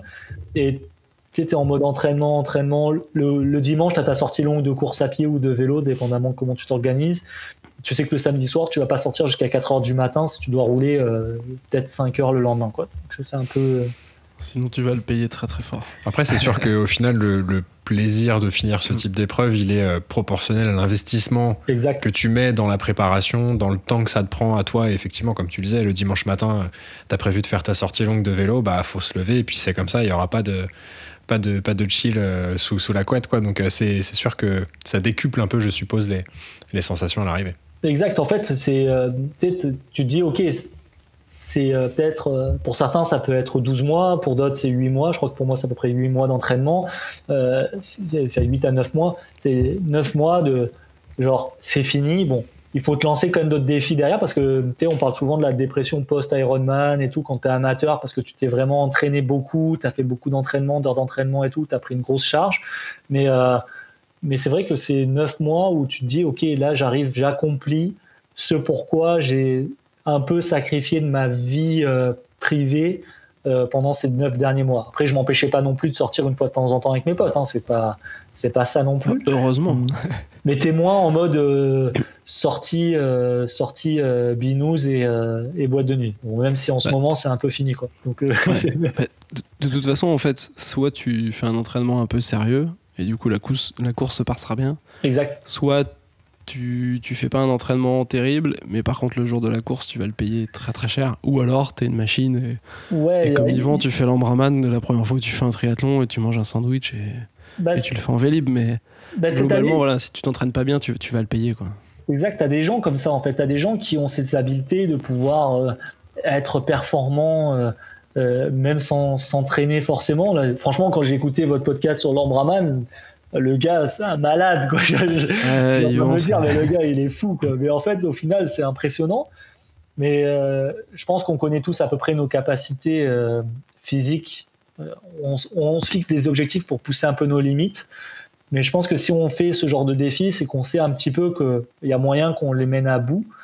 Donc théoriquement, tu sais que ton corps il est capable, mais qu'il va falloir quand même un peu, un peu de rigueur mais c'est pas non plus euh, avoir de la rigueur, c'est pas non plus se priver de, vie de famille ou quoi. Hein, c'est pas ce que je dis, mais c'est sûr que c'est du sacrifice quand même malgré tout. Il faut que euh, si tu vis avec quelqu'un, il faut que cette personne elle soit préparée à se dire bon bah les week-ends ça va peut-être être moins le fun que s'il n'avait pas ça.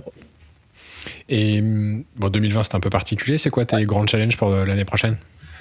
Bah, je m'entraîne, euh, honnêtement là, je m'entraîne pour le plaisir je pense que c'est devenu vraiment un plaisir euh, le triathlon euh, au fur et à mesure. Euh, en 2018, 2018-2019, je pense que si vous avez vu un peu sur la chaîne YouTube, j'ai un peu voyagé. Je suis parti en Nouvelle-Zélande, donc j'ai pas mal fait de rando. j'ai profité là-bas. J'ai pas vraiment entraîné à la carcasse du triathlon. Euh, t'as fait des super photos.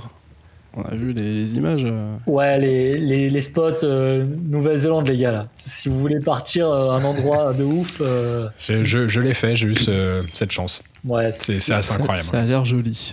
Ouais, c'est magnifique, franchement. Bah, après, c'est sûr que c'est vraiment randonnée, randonnée. Mais les, les, spots sont magnifiques. Après, c'est assez répétitif, dépendamment de là où tu es. Mais si tu arrives à bouger entre les, les, deux îles et à trouver les bons spots où il n'y a pas trop de monde, il y a moyen que tu t'éclates vraiment de ouf. Euh, beaucoup de trail là-bas, hein, beaucoup de trail et, rando. Euh, un peu moins de vélo. Natation, tu peux, mais pas forcément euh, très, très sympa avec les requins. Mais chacun son style. Tu nages, plus vite. Ouais, tu, peux tenter. Il y a des vidéos avec les nageurs qui font la qui nagent avec les, orques et, et les requins. C'est cool, mais chacun son style. Moi personnellement, j'aime bien nager au lac. C'est cool. Plus safe un petit peu plus safe. Mais euh, non, après, donc c'est ça, en 2018-2019, pas beaucoup de, courses. Je voulais en 2019 euh, faire une saison complète de triathlon, euh, éventuellement au Québec. Ça n'a pas pu se faire pour question d'immigration. Puis en 2020, je voulais faire une saison complète de triathlon en olympique. La phrase, c'est un peu ça, c'est 2020, je voulais faire. Ouais. C'est bien résumé. J'aurais voulu. Et du coup, 2021 par chance, j'ai pas, par chance, j'ai eu le réflexe de pas m'inscrire à toutes les courses auxquelles j'aurais voulu faire, parce qu'il y en avait une dizaine qui me tentaient au Québec. Je voulais vraiment faire euh, toutes les courses du Québec. Puis euh, je me suis pas inscrit. Euh, je voulais m'inscrire autour de mars-avril. Bon, on sait ce qui s'est passé. Donc euh, là, 2020, bon, comme la plupart des gens, c'est tombé à l'eau là pour, une grosse partie des personnes. Et puis, et puis 2021, je sais pas encore vraiment. Euh, je, je me suis pas inscrit, je me suis inscrit à aucune course. Je pense que je prends beaucoup de plaisir ces derniers temps à faire beaucoup de vélo. Euh, j'ai envie de faire plus basé sur euh, cyclisme endurance. j'ai quelques J'apprécie beaucoup une personne comme Steven Le Yarrick, par exemple, ou Perrine Fage. Je ne sais pas si vous voyez un petit peu les deux personnages. Ouais, Steven, carrément. Hein. J'ai écouté un, podcast sur son histoire. Il est... Ouais, j'aime beaucoup ce qu'ils font euh, sur l'ultra cycling et, euh, et, ça me tenterait de pouvoir essayer de faire des distances qui dépassent les 200 bornes euh, sur la journée et tout. Franchement, ça me plairait beaucoup. de là à me spécialiser là-dedans, je, je, sais pas, on verra. la course à pied étant toujours mon vrai, mon, mon, vrai problème parce que j'ai souvent des blessures ou c'est mon vice en fait. J'ai des problèmes d'articulation, des problèmes de genoux et tout. Peut-être que même je pense que je referai le Canada Man juste pour battre mon record et pour essayer de, décrocher tu sais, le, le temps que je voulais de base, parce que j'aurais voulu faire un 13 heures à, ah la base. Je m'étais dit 13 heures, c'est faisable, c'est deux heures après le gagnant théoriquement. Ça paraît faisable, mais en fait, euh, c'est pas si simple. non, clairement. Donc j'aimerais beaucoup euh, améliorer mon temps, surtout sur la course à pied, parce que c'est la course à pied qui a pêché. Le vélo aussi, mais euh, je pense que maintenant, avec l'entraînement et euh, plus de maîtrise, parce que le vélo de, route, j'ai commencé en 2016, vélo de route à en faire, donc j'étais encore novice, là je commence à, rouler beaucoup plus. Donc là, c'est vrai que 2021, je verrai, selon les courses, selon les calendriers, selon les règles sanitaires aussi. Euh, je suis pas fan de. Là, cette année, il y a eu une course, un triathlon à Montréal, euh, avec des règles sanitaires ultra strictes.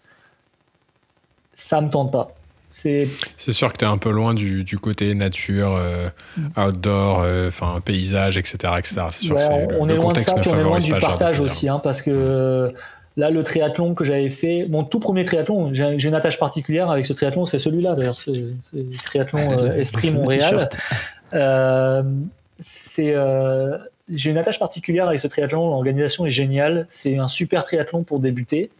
et en fait, au final, cette année, c'était vous venez, vous posez votre vélo, vous portez le masque jusqu'à la natation, vous enlevez le masque avant la natation, vous nagez, vous sortez de l'eau, vous faites votre course euh, tu dois croiser euh, personne, pas de tape dans les mains, pas de supporters, t'as pas de public, donc tu cours vraiment, t'es es focus course. Les seuls gens qu'il y a, c'est euh, ravitaillement et commissaire de course et athlète. Et t'as aucun supporter. Et en fait, quand tu passes la ligne d'arrivée, pas de médaille, pas de t-shirt, pas de rien, rien, rien. Ils te donnent un masque en papier, tu prends ton masque en papier, tu récupères ton vélo et tu te casses. Ouais, c'est sûr que tu vois, et c'est souvent, tu t'es pas le seul à nous avoir partagé euh, ce meilleur moment d'une course, c'est le moment où euh, tu retrouves euh, tes, supporters, tes amis, tes proches, etc.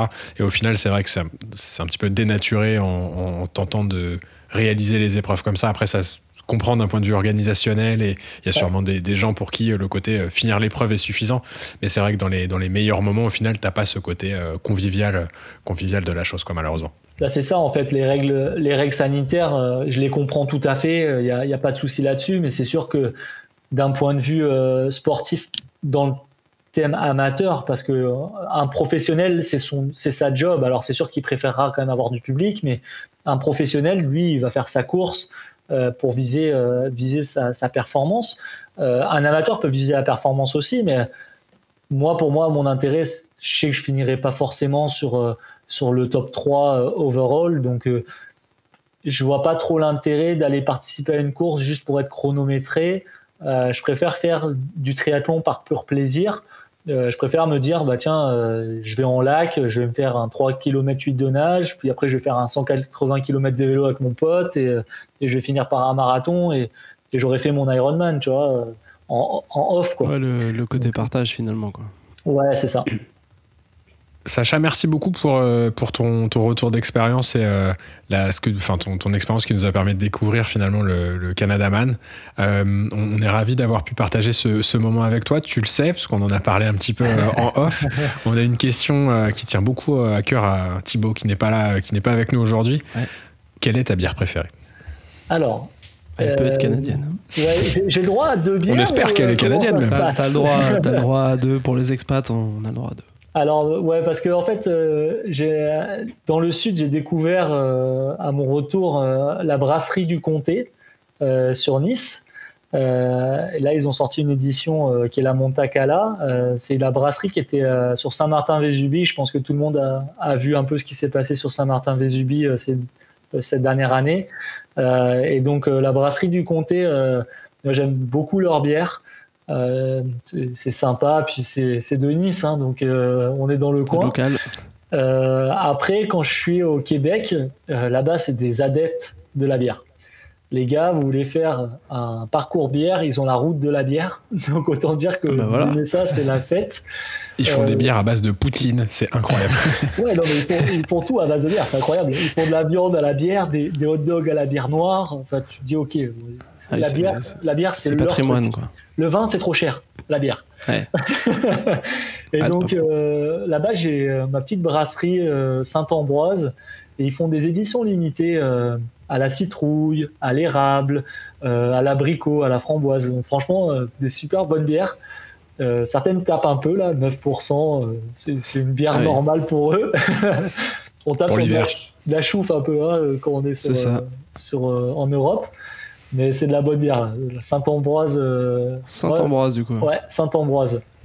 Super, c'est noté. Ça, a été mon arrêt de métro pendant longtemps. Rien à voir avec la bière, mais, non, mais le nom est le même. je pense que vous pouvez la trouver en France. Hein. Il me semble que ah, sur certains, euh, certaines microbrasseries euh, qui vendent l'international, vous pouvez trouver ça à l'occasion. Est-ce qu'on peut te suivre sur les réseaux sociaux? Oui, tout à fait. Vous pouvez me suivre sur, sur Instagram. Je crois que c'est comme ça que je vous ai contacté. donc, Sacha DRCT. Voilà. Et puis après, je suis sur YouTube. Je crois que c'est à peu près, c'est mon nom et mon prénom. Donc, Sacha Bricou. Exactement, je vous recommande la chaîne, les vidéos sont, sont très très bien faites. Euh, beau, beau travail de, montage sur, sur les vidéos. et si vous voulez découvrir un petit peu la Nouvelle-Zélande, justement, euh, moi ça m'a permis de revivre un petit peu certaines, euh, certains treks et tout, c'était très sympa. Ah bah c'est cool, si ça t'a permis de revivre une belle expérience, c'était le but recherché, partager le moment sur la montagne. Et nous, Mélène, est-ce qu'on peut nous suivre sur les réseaux sociaux Tout à fait. Geoffroy n'est pas là, donc ça, ça va être difficile. Je crois que c'est PPTC. c'est ça Exactement. C'est PPTC underscore tree, si je dis pas de bêtises. Underscore tree. Underscore tree. Et sur Strava, c'est euh, PPTC tout simplement. Tout à fait. Voilà. Euh, n'hésitez pas à, nous rejoindre sur, sur les réseaux sociaux. Merci beaucoup à nouveau pour, euh, pour ton temps et pour ton expérience. C'était un, un vrai plaisir. Merci et puis, bah, n'oubliez pas que l'important, c'est le club. C'est le club c'est le club. à très vite. Ciao. Merci Sacha.